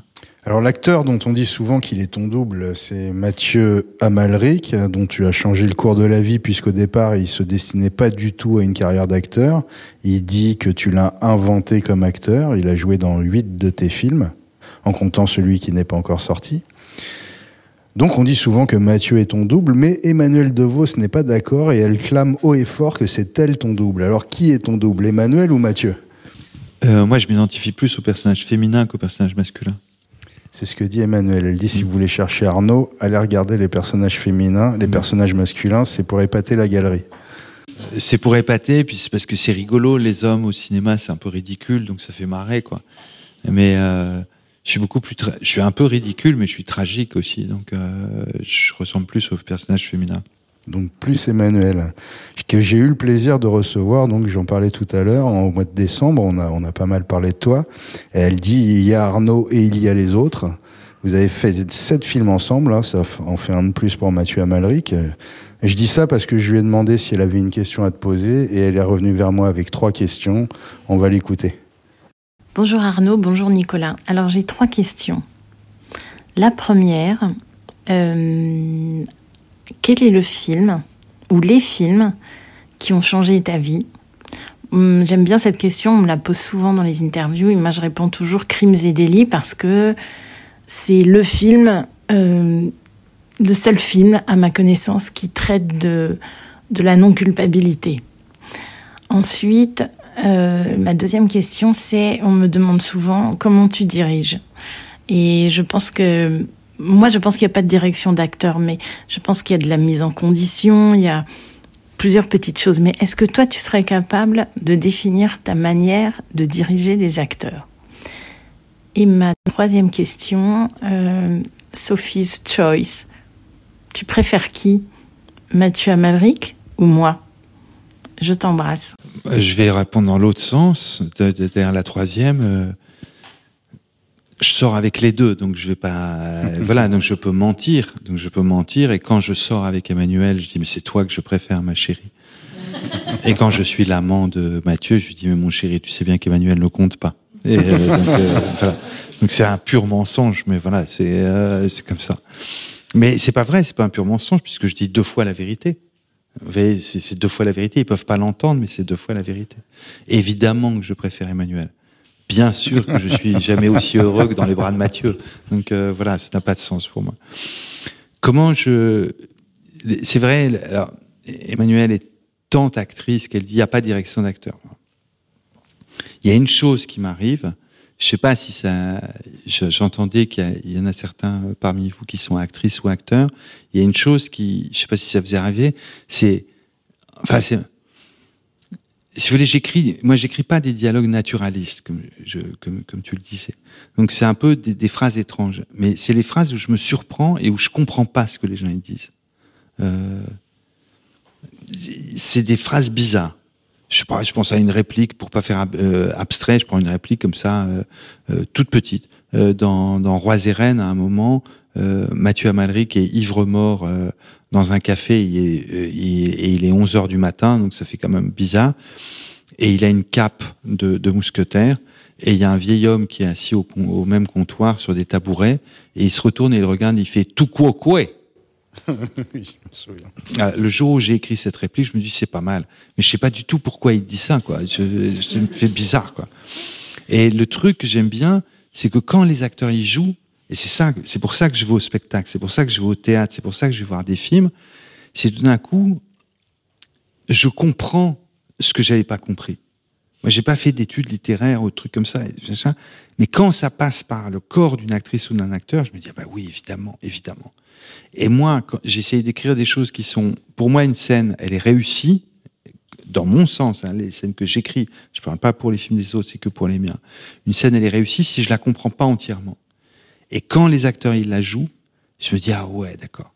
Et de prise en prise, je vois et ce que j'essaye, ce serait ma technique, c'est de les acteurs ils m'offrent quelque chose, c'est-à-dire une explication du texte. Pourquoi, par exemple, pourquoi elle, euh, euh, parle, pourquoi elle dit euh, Marion Cotillard, pourquoi elle dit je te hais à son frère à un moment où son frère est honoré et qu'elle dit ça à Melville. Pourquoi elle lui dit? Alors elle a une prise et puis je me dis ah mais oui c'est parce qu'elle est comme comme elle est jalouse. Alors je vais je lui dis c'est magnifique là parce que je sentais la jalousie. Et là c'est la direction d'acteur dit mais peut-être aussi elle est jalouse mais aussi comme une enfant. Alors je dis ça c'est maladroit et je retourne derrière la caméra et là on fait notre prise et elle dit euh, euh, elle redit ça, et je dis, bah, ça y est, maintenant j'ai entendu l'enfance. Et après, on refait une prise, et puis on retrouve encore une autre signification. Par exemple, elle lui dit je te hais parce qu'elle sait pas dire je t'admire. Et où je t'ai toujours admiré, où j'ai eu peur pour toi. J'ai eu tellement peur pour toi quand tu ratais ta vie depuis 15 ans et que enfin tu l'as réussi, etc. Donc qu'est-ce qu'elle lui dit? Est-ce qu'elle lui dit je te hais, je t'aime, j'ai eu peur pour toi, euh, je t'envie, je te jalouse, je t'admire. Je suis tellement. C'est toutes ces phrases-là. Et de prise en prise, la phrase, elle prend de plus en plus de signification possible au pluriel. Et pour moi, le travail du, du, metteur en scène, c'est d'aller vers l'acteur, et ça c'est très très frappant au théâtre, et lui dire là j'entends ça, là je l'ai enfin entendu. Et c'est-à-dire on ne laisse pas un centimètre de texte qui ne soit pas, qui ne vous offre pas à vous spectatrices et spectateurs de la signification. On laisse pas de terrain en jachère. Si on essaie de tout occuper, ce geste-là, ce geste-ci, cette phrase-là, cette inflexion, et que peu à peu, on remplit ça d'intention de jeu. Et ça, je crois que je sais aider des actrices et des acteurs à le faire. Et sur ton film. Et le film, là, ça, elle, Crimes et délits, bon, c'est le meilleur euh, Woody Allen, donc c'est pas dur de, c'est un chef-d'œuvre absolu. Et euh, il y en a tellement de films qui ont changé ma vie. Euh, je pense au film que je suis en train de terminer, qui est un film sur le cinéma, donc je me parle d'un film. Spectateur, c'est ça. Du spectateur, oui. Je, je, parle de. Dedans, dans ce film, à un moment, il y a ma voix off, et puis je parle de films qui ont changé ma vie. Voilà, il y en a un qui a changé ma vie, mais c'est sur des modes très différents, mais j'aime bien parce que là aussi c'est le, le, le, l'amitié entre les générations qui me font dire ça et que j'ai cité son nom, c'est Shoah de Claude, de Claude Lanzmann. Voilà. C'est peut-être l'expérience la plus radicale de cinéma que j'ai vécue. J'étais pas le même homme en entrant en sortant, et ma vie, elle, est elle a été vachement plus dure après avoir vu le film, et aujourd'hui, elle est vachement mieux d'avoir vu le film.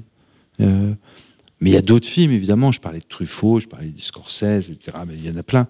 Mais voilà, ce soir, je parlerai de Shoah parce que c'est.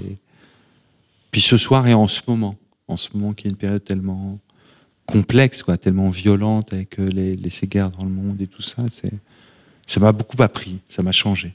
Ça a changé ma façon de voir les films des autres aussi. Alors contrairement à beaucoup de tes confrères, tu as une grande admiration pour la critique que tu appelles écrivain de cinéma, et pourtant tu ne lis pas les critiques de tes films. Pourquoi ce choix et pourquoi respectes-tu autant les critiques? Parce que je crois les films, ce que j'adore, c'est que les films, c'est populaire. Quoi. Euh, ça, c'est... c'est ça que j'adorais dans le cinéma quand j'étais gosse. Quoi. C'était que pour aller au théâtre, faut être calé, quoi. Faut, être adulte, faut, faut être bourgeois, faut tout ça. Pour aller voir les films, au début, les films c'était muet, c'est fait pour les gens qui savent pas lire, c'est simple. C'est simple, vous regardez Charlot, il tombe, c'est simple. Vous regardez Buster Keaton, il s'accroche à la locomotive, où il y a un ouragan qui le pousse, c'est simple. Euh, vous regardez Stroheim, c'est tellement brutal et tout ça, c'est, il n'y a pas besoin de mots, c'est vachement facile, quoi, à regarder. Mais, ce qui est pas mal, c'est qu'il y a un intercesseur, et, mais les films, comme je vous disais, je trouve ça plus fragile, parce que c'est comme c'est du, c'est du divertissement, ça pourrait s'effriter. Et tout d'un coup, le, le fait qu'il y ait des, intercesseurs entre l'écran et vous, je m'y prends mal, alors je vais vous raconter une anecdote, ce sera plus parlant. Quand j'avais 7 euh, ans, euh, ou 6 ans, 7 ans, je, 10 ans, non, non, c'était avant mes 10 ans, euh, il y avait un film qui allait sortir qui était Le Livre de la Jungle, de Walt Disney, le dessin animé.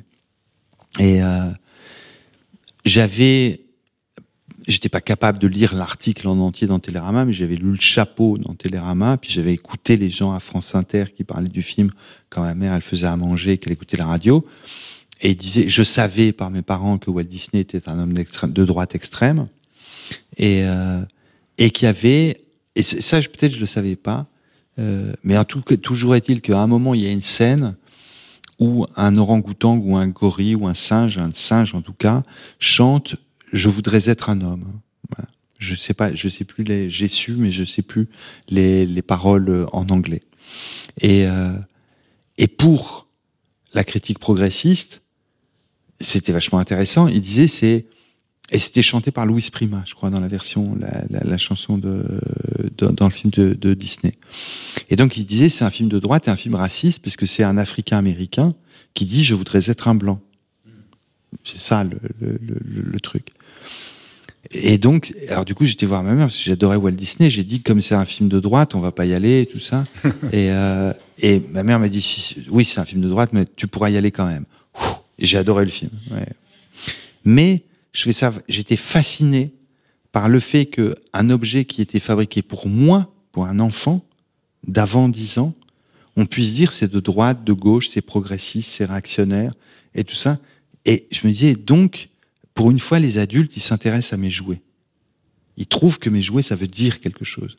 Et ce thème de, de, de, la représentation des Africains américains dans le cinéma américain m'a hanté. Parce qu'il y a un film comme ça, magnifique, euh, euh, de Bandwagon, je me souviens plus du tout du titre français, de Minelli.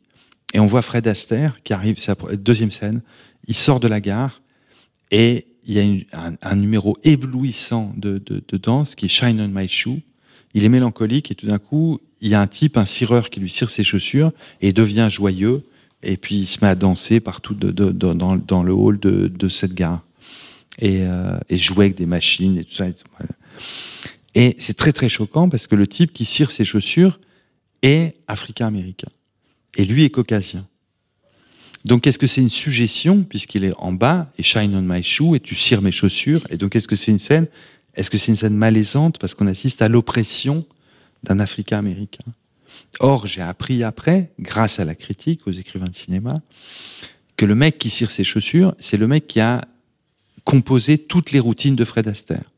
C'est lui qui crée les chorégraphies de Fred Astaire, qui danse avec lui. Et Fred Astaire a imposé le mec au casting, et il a imposé que ce soit son nom soit au générique, alors que c'est un, second rôle. Il a dit non, non, c'est mon professeur, il est bien meilleur danseur que moi, donc il faut que son nom soit au générique. Et donc son nom est au générique de début, alors qu'il joue un tout petit rôle. Donc est-ce que c'est une ignorance de la communauté africaine-américaine ou une reconnaissance de la communauté africaine-américaine Et vous voyez, dans une toute petite scène comme ça, d'un dessin animé pour les gosses ou d'une comédie musicale pour faire euh, rigoler, bah, quand vous avez des écrivains de cinéma, vous pouvez déplier et voir que ces images, elles ont un nombre de significations incroyables. Et je vous parlais de ce que j'adore chez les actrices et acteurs, c'est que quand ils jouent, tout d'un coup, ça devient de plus en plus compliqué, quoi. Et ça commence à signifier infiniment. Et ce mouvement de signification infinie, c'est ce qui fait que j'aime les films, quoi. Dans Roi et Reine, la scène du suicide du petit ami de Nora avec Emmanuel Devos et Joachim Salinger, elle a été tournée d'une façon très particulière. Tu, tu te sentais pas capable de filmer euh, cette scène extrêmement violente, donc tu as eu recours à ce que tu appelles le laboratoire. Est-ce que tu peux nous expliquer ce processus particulier? Ouais, c'était, euh, c'était. Euh, j'aimerais bien le refaire un jour. Il faudrait que je trouve la scène qui va avec. Euh, dans, dans l'intrigue, euh, De Vos, Emmanuel replonge dans son passé. Elle se souvient comment elle conduit ou elle ne conduit pas. C'est compliqué. Elle sort avec euh, Joachim, Pierre, et, il va se suicider devant elle. Et elle est, enceinte, euh, et ils sont très très jeunes. C'est une très jeune femme enceinte, comme ça, trop jeune. Et, euh, et je me suis dit, voilà, je peux me ruer dans la scène, je vous parlais de Piala, et, euh, et, euh, et dire, voilà, par exemple, c'est la fille qui a tort, elle est méchante, elle a rendu son mec dingue, euh, et c'est pour ça qu'il est mort, etc. On peut dire son mec était déjà fou, et elle, c'est une pauvre victime, etc. Donc, je vais les accuser, ça va pas. Donc j'ai dit, je connais pas la scène. J'ai travaillé un tout petit peu avec la scène avec Joachim, pas du tout avec Emmanuel. Et après, j'ai dit, voilà, ce qu'on va faire, c'est qu'on va filmer dans ce que j'appelle le laboratoire, c'est qu'on va prendre les éléments du drame. C'est-à-dire, il y avait une porte, une fenêtre, un lit, une table, un pistolet. C'est tout. Et on va regarder et on va jouer lentement pour essayer de comprendre qu'est-ce qui s'est passé dans ce couple. Moi, je crois, après, grâce aux acteurs, c'est pas moi, c'est eux qui me l'ont enseigné, j'ai vu qu'en fait, ils savent s'aimer comme euh, copains, ils savent s'aimer comme amants, ils savent s'aimer comme frères et sœurs, ils savent pas s'aimer comme mari et femme parce qu'ils sont trop jeunes. Elle a 19 ans, lui, il a 20 ans. C'est des gosses, quoi. Et puis, ils sont pauvres. C'est le dénuement. Donc, c'est la pauvreté qui rend fou. C'est pas du tout son compagnon. C'est Ils sont dépassés par ce qui leur arrive. Et donc on voit la mécanique qui fait que elle, elle se surprend à dire des choses invraisemblables, à être méchante. Elle n'est pas méchante et lui surprend à être cruel et il n'est pas cruel. Et tout d'un coup on voit la machine. Mais comme on était dans le laboratoire, dans un monde un peu onirique, ça me permettait de filmer, d'explorer ses sentiments sans accuser la femme ou sans accuser l'homme. Et après, on a été dans une chambre de bonne à Grenoble parce que l'action se passe à Grenoble, où on a suspendu des, des, pendrillons noirs à quelques endroits sur les murs.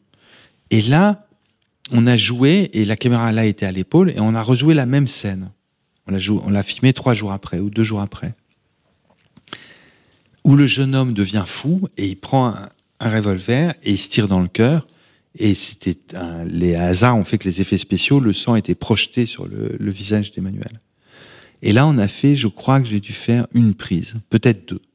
D'habitude, je fais beaucoup de prises. Là, j'ai dû faire deux prises. Parce que c'était une telle violence dans cet espace tout petit. Le premier, c'était un grand espace dans un théâtre euh, moderne, comme ça, très, très spacieux. Et le deuxième, ils étaient petits comme ces deux étudiants qui sont dans cette chambre de bonne et qui se prennent la gueule parce que elle sait même plus si elle l'aime, si elle l'a aimé ou pas. Elle est, lui, sait pas non plus et ils deviennent fous, quoi. Et c'est tellement violent qu'au bout de deux prises, j'ai arrêté. Et au montage, on a mélangé ce qui venait du laboratoire et de la réalité. Et c'était tellement euh, violent Qu'après, on est descendu pour filmer parce que le, personnage d'Emmanuel DeVos, Nora, descend dans la cour et elle appelle les, les, ambulances, quoi. Et elle n'y arrivait plus. Elle n'y arrivait plus.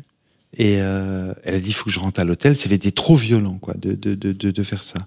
Et quand même, elle a tenu à faire ce plan où je la trouve admirable. Et puis, comme j'entendais sa voix, ça me fait plaisir. C'est, vous savez, c'est, elle euh, Nora, elle crie et il n'y a plus aucun son qui sort. Elle crie au secours, au secours, et il n'y a pas de son qui sort. Alors, elle et moi, Emmanuel et moi, on adorait un film qui était très mal vu par la critique américaine, bien vu par la critique française, qui est Le Parrain 3, qui est considéré comme un film mineur. Et où Al Pacino, il perd sa fille, Sofia Coppola, sur les marches de l'opéra, et il hurle. Et le son est coupé. Emmanuel m'a dit non non moi je le je le fais pas comme Pacino je suis une meilleure actrice que Pacino. C'est moi qui vais te faire c'est pas toi qui coupe le son c'est moi qui vais couper le son. Et elle a joué en coupant le son avec cette voix qui arrive plus à sortir tellement elle est choquée quoi. Et c'est magnifique à filmer. Je voudrais parler de ton nouveau film spectateur. Déjà le pitch qu'est-ce que c'est aller au cinéma? Pourquoi y allons-nous depuis plus de 100 ans? Je voulais célébrer les salles de cinéma, leur magie. Aussi, j'ai suivi le chemin du jeune Paul Dédalus, comme le roman d'apprentissage d'un spectateur. Nous avons mêlé souvenirs, fiction, enquête, un torrent d'images qui nous emporte. Est-ce que tu as une date de sortie? Je crois pas, pour l'instant. Bah non, là c'est le rituel d'habitude, c'est la c'est sinistre. Je vais dire le mot et vous allez dire qu'est-ce que c'est formidable, mais en fait, je vous assure, à vivre, c'est sinistre. Vous voyez, on est en février. Donc voilà, ça a été déposé c'est Thierry Frémaux, il va mettre 15 jours à voir le film, voilà. Donc c'est Cannes, dans quelle sélection, etc. Donc on attend la Cannes, voilà. Pour des raisons simples, parce que quand les films sont montrés dans les festivals, vous pouvez les vendre plus cher à l'étranger, et c'est important pour les films que je fais qu'ils soient montrés à l'étranger. Donc c'est important d'être à Cannes ou à Venise, Berlin je connais pas. Donc euh, donc on va attendre la sélection, mais rien ne bougera avant la réponse fatidique de Frémaux. Quand je vous dis ça, nous sommes à peu près 200 réalisatrices en France et, euh, et réalisateurs à avoir déposé notre film chez Thierry Frémaux. Donc on est tous terrifiés, les 200. Donc euh, ça a l'air d'être un film extrêmement ambitieux, donc qui mêle fiction. Non, c'est un film. Non, non, c'est assez modeste comme film. C'est un tout petit budget. C'est une commande euh, le producteur Charles Gilibert m'avait dit de faire un film sur ce philosophe américain qui est un mec qui écrit sur le cinéma qui s'appelle Stanley Cavell. C'est assez calé. Euh, il y a un livre de lui qui est facile à lire, qui est La comédie de remariage, qui est vachement bien. Et euh, enfin, non, c'est pas facile à lire du tout, c'est très calé. Bon, c'est un super livre. Et, euh, et voilà. Et, et moi, j'ai transformé ça en disant si c'est trop théorique, je n'arriverai pas à vous parler et je saurais pas le faire parce que j'ai pas fait d'études, donc euh, j'ai le complexe de l'autodidacte, donc je saurais pas le faire.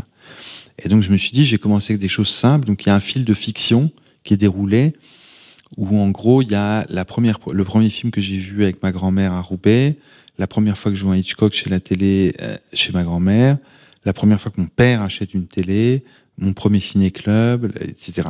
Jusqu'à 30 ans. Et donc c'est joué par des acteurs différents. Ça c'est la partie fiction. Et c'est mélangé avec, Emmanuel disait que je savais jouer. Je sais pas jouer, mais je sais bien faire les narrateurs, les, les voix off. Ça, j'adore faire. Dans trois souvenirs de ma jeunesse, on Voilà, j'étais, j'étais caché, donc ça, ça va. Et, euh, et donc il y a ma voix off avec des extraits de films qui sont des extraits de tous les pays du monde et de toutes les époques du cinéma. Mais c'est pas un film, euh, c'est pas un film sur les auteurs. Alors que moi, je viens de la politique des auteurs. Par je crois pas qu'il y a de noms de réalisateurs qui sont dits dans le film. il y a, je sais pas moi, Terminator, euh, un film des frères Lumière, un film de Alice Guy, euh, un film de Tchèque, euh, il y a Alien, il y a un film de Spielberg, il y a tout, tout c'est mélangé, toutes les époques, un film de John Ford, un film de, c'est tout mélangé quoi. C'est ce que ça nous fait à nous d'être spectateurs. C'est pour ça que le film s'appelle comme ça. Et c'est pas une célébration des auteurs ou des metteurs en scène. Non, non, c'est de nous, peuple des salles obscures. C'est un film sur nous quand on va voir un film. Voilà. On arrive donc à la fin de cet entretien. Nous allons passer aux questions du public constitué des membres du collectif Les Artifex qui réunit de jeunes acteurs et actrices, mais aussi des réalisatrices et des réalisateurs qui viennent s'entraîner, construire des projets communs. Il y a donc un micro ici même. Si vous avez une question à poser, avancez-vous. Bonjour. Bonjour. Euh, j'ai euh, vu, euh, il passait sur RT hier le tromperie, et j'ai observé que dans le montage de certains dialogues, c'était pas les mêmes prises qui étaient mélangées. Enfin, il y a plusieurs prises qui étaient mélangées au montage, et ça reforme du coup une forme de dialogue. On dit souvent que la dernière écriture du film, elle se fait au montage. Je me suis demandé, est-ce que ces dialogues, comment ces dialogues-là étaient écrits? Est-ce que vous écrivez des parties plus longues pour les acteurs? Qu'ils aient euh, à manger entre guillemets et ensuite au montage vous vous réécrivez euh, le dialogue comment euh, comment vous gérez ce bah, ce dialogue là entre ce qui se fait sur le tournage avec les acteurs et ce qui se fait au montage? Et la magie que ça crée de mélanger des prises différentes il y a des faux raccords et mais qui sont du coup riches quoi enfin ben ça, a commencé. Au début, j'étais comme beaucoup hein, fasciné par les plans séquences. Euh, voilà. Et puis peu à peu, en regardant les films de Miloš Forman, euh, pas les films euh, tchèques, mais quand il est arrivé aux États-Unis, j'ai commencé à être fasciné par son usage des deux caméras. Et euh, et j'en suis arrivé. Vous voyez, je vous parlais de la question de l'acteur ou de l'actrice. Vous voyez, du fait que quand de Marion Cotillard, par exemple, qu'elle joue pas une prise pareille que l'autre. Chaque prise est différente. Et du coup, j'aime bien penser que chaque plan est une facette différente du personnage. Et comme j'aime bien que les personnages aient de la profondeur, quand je mélange des prises et je vous montre deux facettes, c'est j'ai cité un film de Truffaut, c'est à la fin de L'homme qui aimait les femmes, je crois. Euh, elle était très malheureuse, ça c'est ce qu'elle a joué dans une prise. Elle avait eu beaucoup de plaisir à être malheureuse. Ça c'est une autre facette. Vous voyez ce que je veux dire?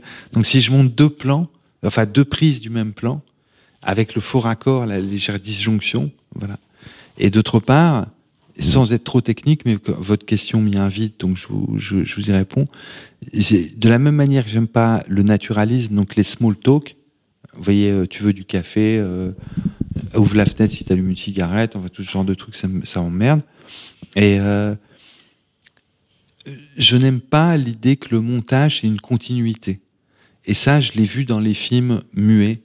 Et ça se voit évidemment dans les films muets. Il n'y a aucune continuité dans le montage des films. Vous regardez les films de Griffiths, par exemple, euh, Le lys brisé, euh, voilà. Vous avez euh, Liliane Guiche, elle est en plan large, et elle a peur. Alors elle fait comme ça. Puis après, vous avez un plan moyen sur Liliane Guiche, et, euh, et elle a peur. Mais c'est pas la même peur. Et à ce moment-là, vous avez un carton, elle était terrifiée. Et vous avez un gros plan de Liliane Guiche, et elle joue la peur. Et c'est une peur pour elle-même, vous voyez. Et donc, vous avez trois états de la peur qui sont pas joués pareil, parce que Liliane Guiche, elle sait dire trois choses différentes sur la peur. Une petite fille perdue dans le noir, une jeune femme qui voit le danger approcher, et à l'intérieur de l'âme de la petite fille, la terreur qui est une terreur mythologique. Vous voyez? Et c'est cette de, de, et l'idée de d'être raccord, je trouve que ça ne rajoute que du naturalisme, et vous dites pas la vérité. Tandis que quand vous faites un fort raccord, vous dites la vérité. Vous voyez, Liliane Guiche, elle dit la vérité trois fois. C'est vachement mieux que de la dire une fois. Donc, elle dit trois facettes de la vérité. Bah, déjà, merci pour votre euh, pour ce partage ce soir. C'est super intéressant. Euh, moi, j'ai beaucoup apprécié votre douceur et votre humilité. Je pense qu'il faut le, il faut le, il faut le préciser. J'ai vraiment ressenti ça dans cet échange et c'était chouette. Vous avez cité Nope au début, ce qui m'a agréablement bien surpris. je trouve ça super que vous ce film-là. Euh, moi, j'avais une question par rapport à ce film-là, justement, et par rapport à ce que ce film représente aux États-Unis aujourd'hui, sans rentrer dans les détails. Est-ce que vous pensez que ce cinéma-là, il peut exister en France? Oui. Euh, je, sais qu'un des films euh, qui m'a le plus appris, enfin qui a été une leçon, où je suis sorti, la question de De Vos. Quels films ont changé votre vie? Alors je pourrais répondre Shoah quand je l'ai vu à 26, à 26 ans, etc. C'est des films d'il y a longtemps. Je vous en dire un, c'est Titane de Ducournau. J'ai vu le film, ma vie elle était pas pareille. Vous voyez parce que je vois cette femme jeune et elle fait son film et elle s'en fout de tout. Vous voyez, les gens ils disent on comprend rien à l'histoire. Ouais, je sais, je vais le faire comme je le sens. On dit mais c'est quand même bizarre parce que la fille elle dit au début c'est l'histoire quand même d'une fille qui couche avec une voiture et après en fait c'était un garçon. Oui, et alors? Et elle est tellement obsédée par ce qu'elle fait, elle n'en fait qu'à sa tête, qu'à sa tête.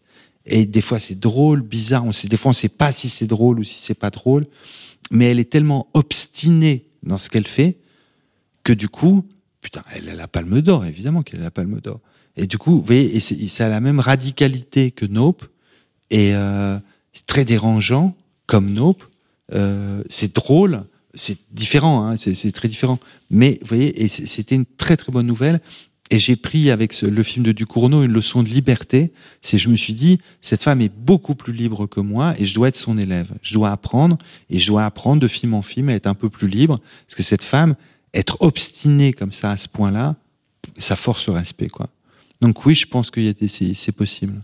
Euh, donc je m'appelle Inès et je, je suis, ça me turlupine ce que vous avez dit, mais c'est très intéressant sur le fait qu'un film soit une suite de moments exceptionnels. Alors que vos films, euh, euh, on se sent vraiment à la maison, enfin on s'y retrouve. Euh, donc je sais pas, j'aimerais bien que vous développiez un peu là-dessus parce que et surtout dans votre méthode de, de, de, création, vous avez dit que donc vous improvisez, vous jouez, donc c'est vraiment en fait un peu de naturel, mais que vous arrivez à rendre euh, exceptionnel. Et donc ça, j'aimerais bien que vous développiez. Euh, parce que c'est un, une recette, quoi, à vous, et qui a l'air... Euh, enfin, qui m'intrigue. Et la deuxième question, c'est est-ce que vous avez déjà pensé à faire une série? Ou pas du tout, c'est vraiment le cinéma. Non, j'ai jamais pensé à faire une série, par exemple, être showrunner et tout ça. Peut-être parce que j'ai eu de la chance, parce que j'ai la chance de, pouvoir faire des films. Je termine un film, j'ai en projet deux autres films, donc j'ai la chance de pas.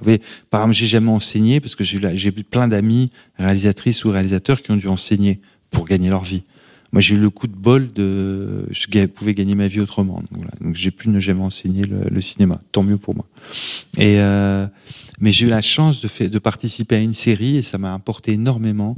C'est Nakash et Toledano qui m'ont proposé de m'occuper de en thérapie deuxième saison et j'ai joué avec Suzanne Lindon et euh, et Pierrot.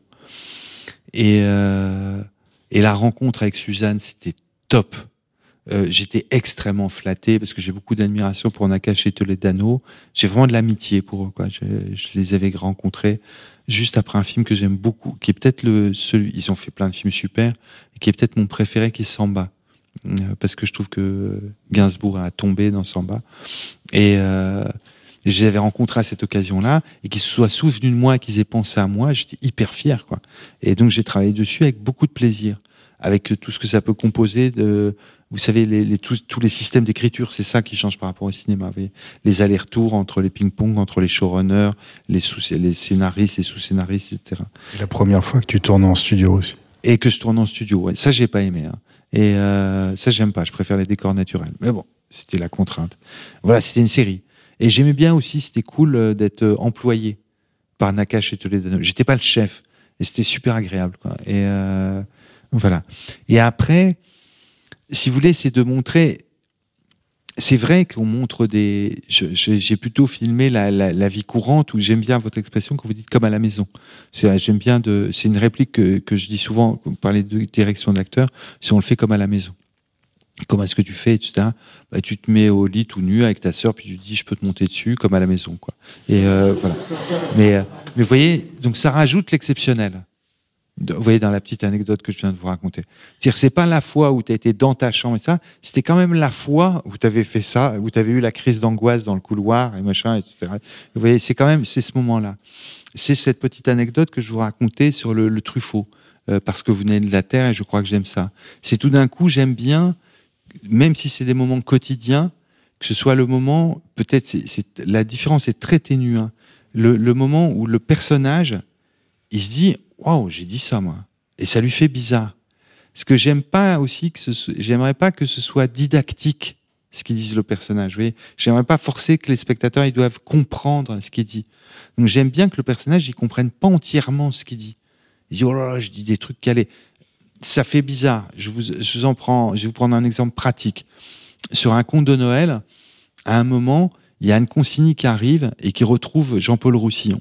Et il est en train de lire, il écoute du jazz, et il est en train de lire, non, il écoute pas du jazz à ce moment-là, il est en train de lire un livre de Nietzsche, auquel je comprends pas, puisque je l'ai lu comme un autodidacte, quoi. Nous, abeilles toujours nées en quête du miel de notre savoir, etc. Et il y a sa fille qui arrive, elle est toute malheureuse, elle sait plus pourquoi elle est malheureuse. Elle sait plus. Donc elle a pas les mots. Elle dit ça va, elle dit, Ouf, ça. Il dit, mais pourquoi je suis comme ça? Et puis il dit, pourquoi tu es toujours malheureuse? Il dit, et lui, sait pas quoi lui répondre. Alors il prend un texte hyper calé, de Nietzsche, vachement beau, mais on comprend rien. Et il lit ça. Il sait pas bien ce qu'il veut dire à la fille. Et l'acteur, Jean-Paul, il comprenait pas. Il me disait, mais Arnaud, vous pourriez m'expliquer Nietzsche? J'en suis incapable, je suis pas professeur de philosophie. Donc on utilise des mots en haut et on les ramène à la maison. Euh, vous voyez? Et du coup, il se passe un truc entre la, la, fille et le père qui est hyper beau. Puis à un moment, on comprend que le texte vaguement Nietzsche parle du fait qu'on est un peu perdu, quoi, qu'on n'a pas été à l'heure au rendez-vous avec nous-mêmes. À un moment, on comprend pas bien le texte, mais il dit un peu ça. Et d'un coup, le texte il baisse, la musique elle monte, et vous avez des rues dévastées de avec la neige, avec des quartiers pauvres, et vous dites mais est-ce que j'étais au rendez-vous avec moi-même? Je sais même pas ce que je dis quand je dis ça. Et c'est des mots plus grands, et c'est ça l'exception dans un moment très quotidien et banal qui est une fille, elle arrive avec un peu de chagrin, elle ne sait pas bien parler à son père. Bonjour, moi je m'appelle Sarah. Je crois que j'arriverai pas trop à la formuler, mais vous parlez d'exceptionnel, vous avez parlé des mots, des mots plus grands, euh, plus grands que ce qu'ils sont, et vous dites euh, on part de la maison. Non, on, part de là pour revenir à la maison. Mais moi j'ai eu souvent, en voyant vos films, le sentiment un peu inverse, comme si tout d'un coup vous alliez chercher la grâce. Alors je sais pas si c'est une une recherche, mais par exemple dans Tromperie, moi je l'ai vu quand il est sorti. Et euh, ce qui me reste vraiment, c'est euh, j'ai l'impression de jamais avoir vu Léa Seydoux filmer comme ça. Je la trouve euh, sublime, elle, m'a complètement bouleversée. Et c'est vraiment des choses qui se jouent. et je me suis dit, mais comment vous êtes allé chercher ça? Et pareil, dans Roubaix, une lumière, Roche Dizem, je trouve qu'il a d'une grâce extraordinaire. Et du coup, je me... la question de la direction de l'acteur, je l'attendais parce que je, me suis dit, ben, qu'est-ce que vous leur dites? Qu'est-ce que... Mais je crois que c'est surtout, du coup, qu'est-ce que vous faites? Parce qu'en les protégeant, vous êtes généreux et je pense que du coup, ils sont généreux euh, aussi ou qui vous font confiance. Ou, euh. Et Léa, c'est deux très grandes rencontres dans, dans, ma vie. Euh. Il y a un truc, vous voyez, je vous ai parlé beaucoup de, films américains. Euh, je vous ai parlé de, de, Bergman, euh, qui pouvait filmer des sentiments pas beaux. Et je vous ai parlé de Piala, qui a beaucoup filmé des sentiments pas beaux. Ce qui est intéressant, hein, mais c'est pas la même façon de, faire. Je crois que ce que j'ai bien aimé dans les, les, films américains et ma façon à moi de le, de le faire, euh, c'est de montrer des gens qui sont bigger than life dans des circonstances quotidiennes. Hein.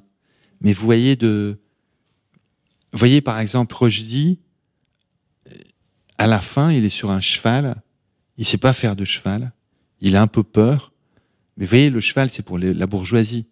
Et lui, c'est un gosse. Il se dit, mais pourquoi, pourquoi il est, c'est un homme. Mais vous voyez, avant, il était un gosse il a voulu être flic. Vous voyez, qu'est-ce que vous faites quand vous êtes un peu bon à l'école, mais pas trop bon, que vous avez 14 ans? Vous dites, tiens, je vais faire la police nationale. Et devient, dit, je suis un shérif, quoi. Vous voyez.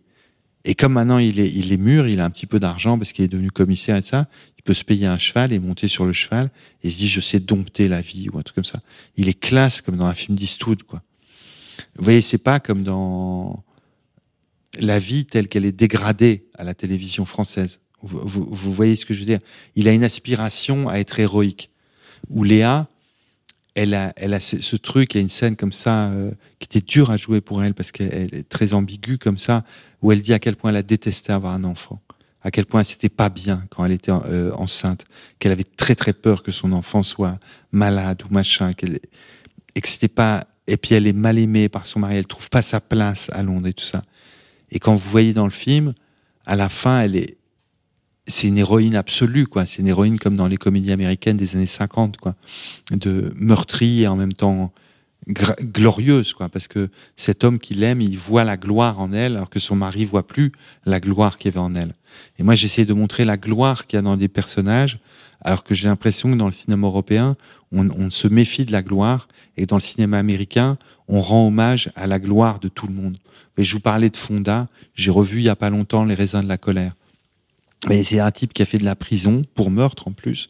Euh, un paysan, il revient chez, chez sa mère et après il doit vivre une vie d'émigrant et il passe d'un truc dans un camion et tout ça. Il est un peu malhabile, il sait pas s'il doit syndiquer ou pas syndiquer. Et quand vous le voyez, vous pensez qu'il a la classe comme un personnage biblique, quoi. vous voyez, il est sublime, il est sublimement beau, héroïque. Moi, j'aime bien montrer ça chez les gens. Je me méfie pas de la gloire dans les personnages comme si c'était mentir. Je crois que de dire la gloire qu'il y a dans les personnages qu'on peint, c'est dire leur plus profonde vérité. Vous voyez, à la télévision, on vous dit que vous n'êtes pas glorieux, ben c'est un mensonge. Au cinéma, on vous dit que vous êtes glorieux, et c'est vrai que vous l'êtes. Voilà, ça, c'est un truc que j'ai envie de dire aux spectateurs. Eh bien, sur ces mots, c'est le moment de conclure ce podcast. Arnaud, merci infiniment. Merci Nicolas, j'étais ravi. Bah, c'était vraiment passionnant de t'écouter. Je tiens à remercier donc le collectif Les Artifacts et plus particulièrement son fondateur Quentin Persia. Également un grand merci à Erwan Mirabeau à la réalisation. Vous pouvez nous suivre sur les réseaux sociaux, hors promo ciné, où j'annoncerai bientôt mon prochain invité. Je terminerai sur cette phrase d'un certain Arnaud Desplechin. Les films, ça sert aussi à vivre mieux.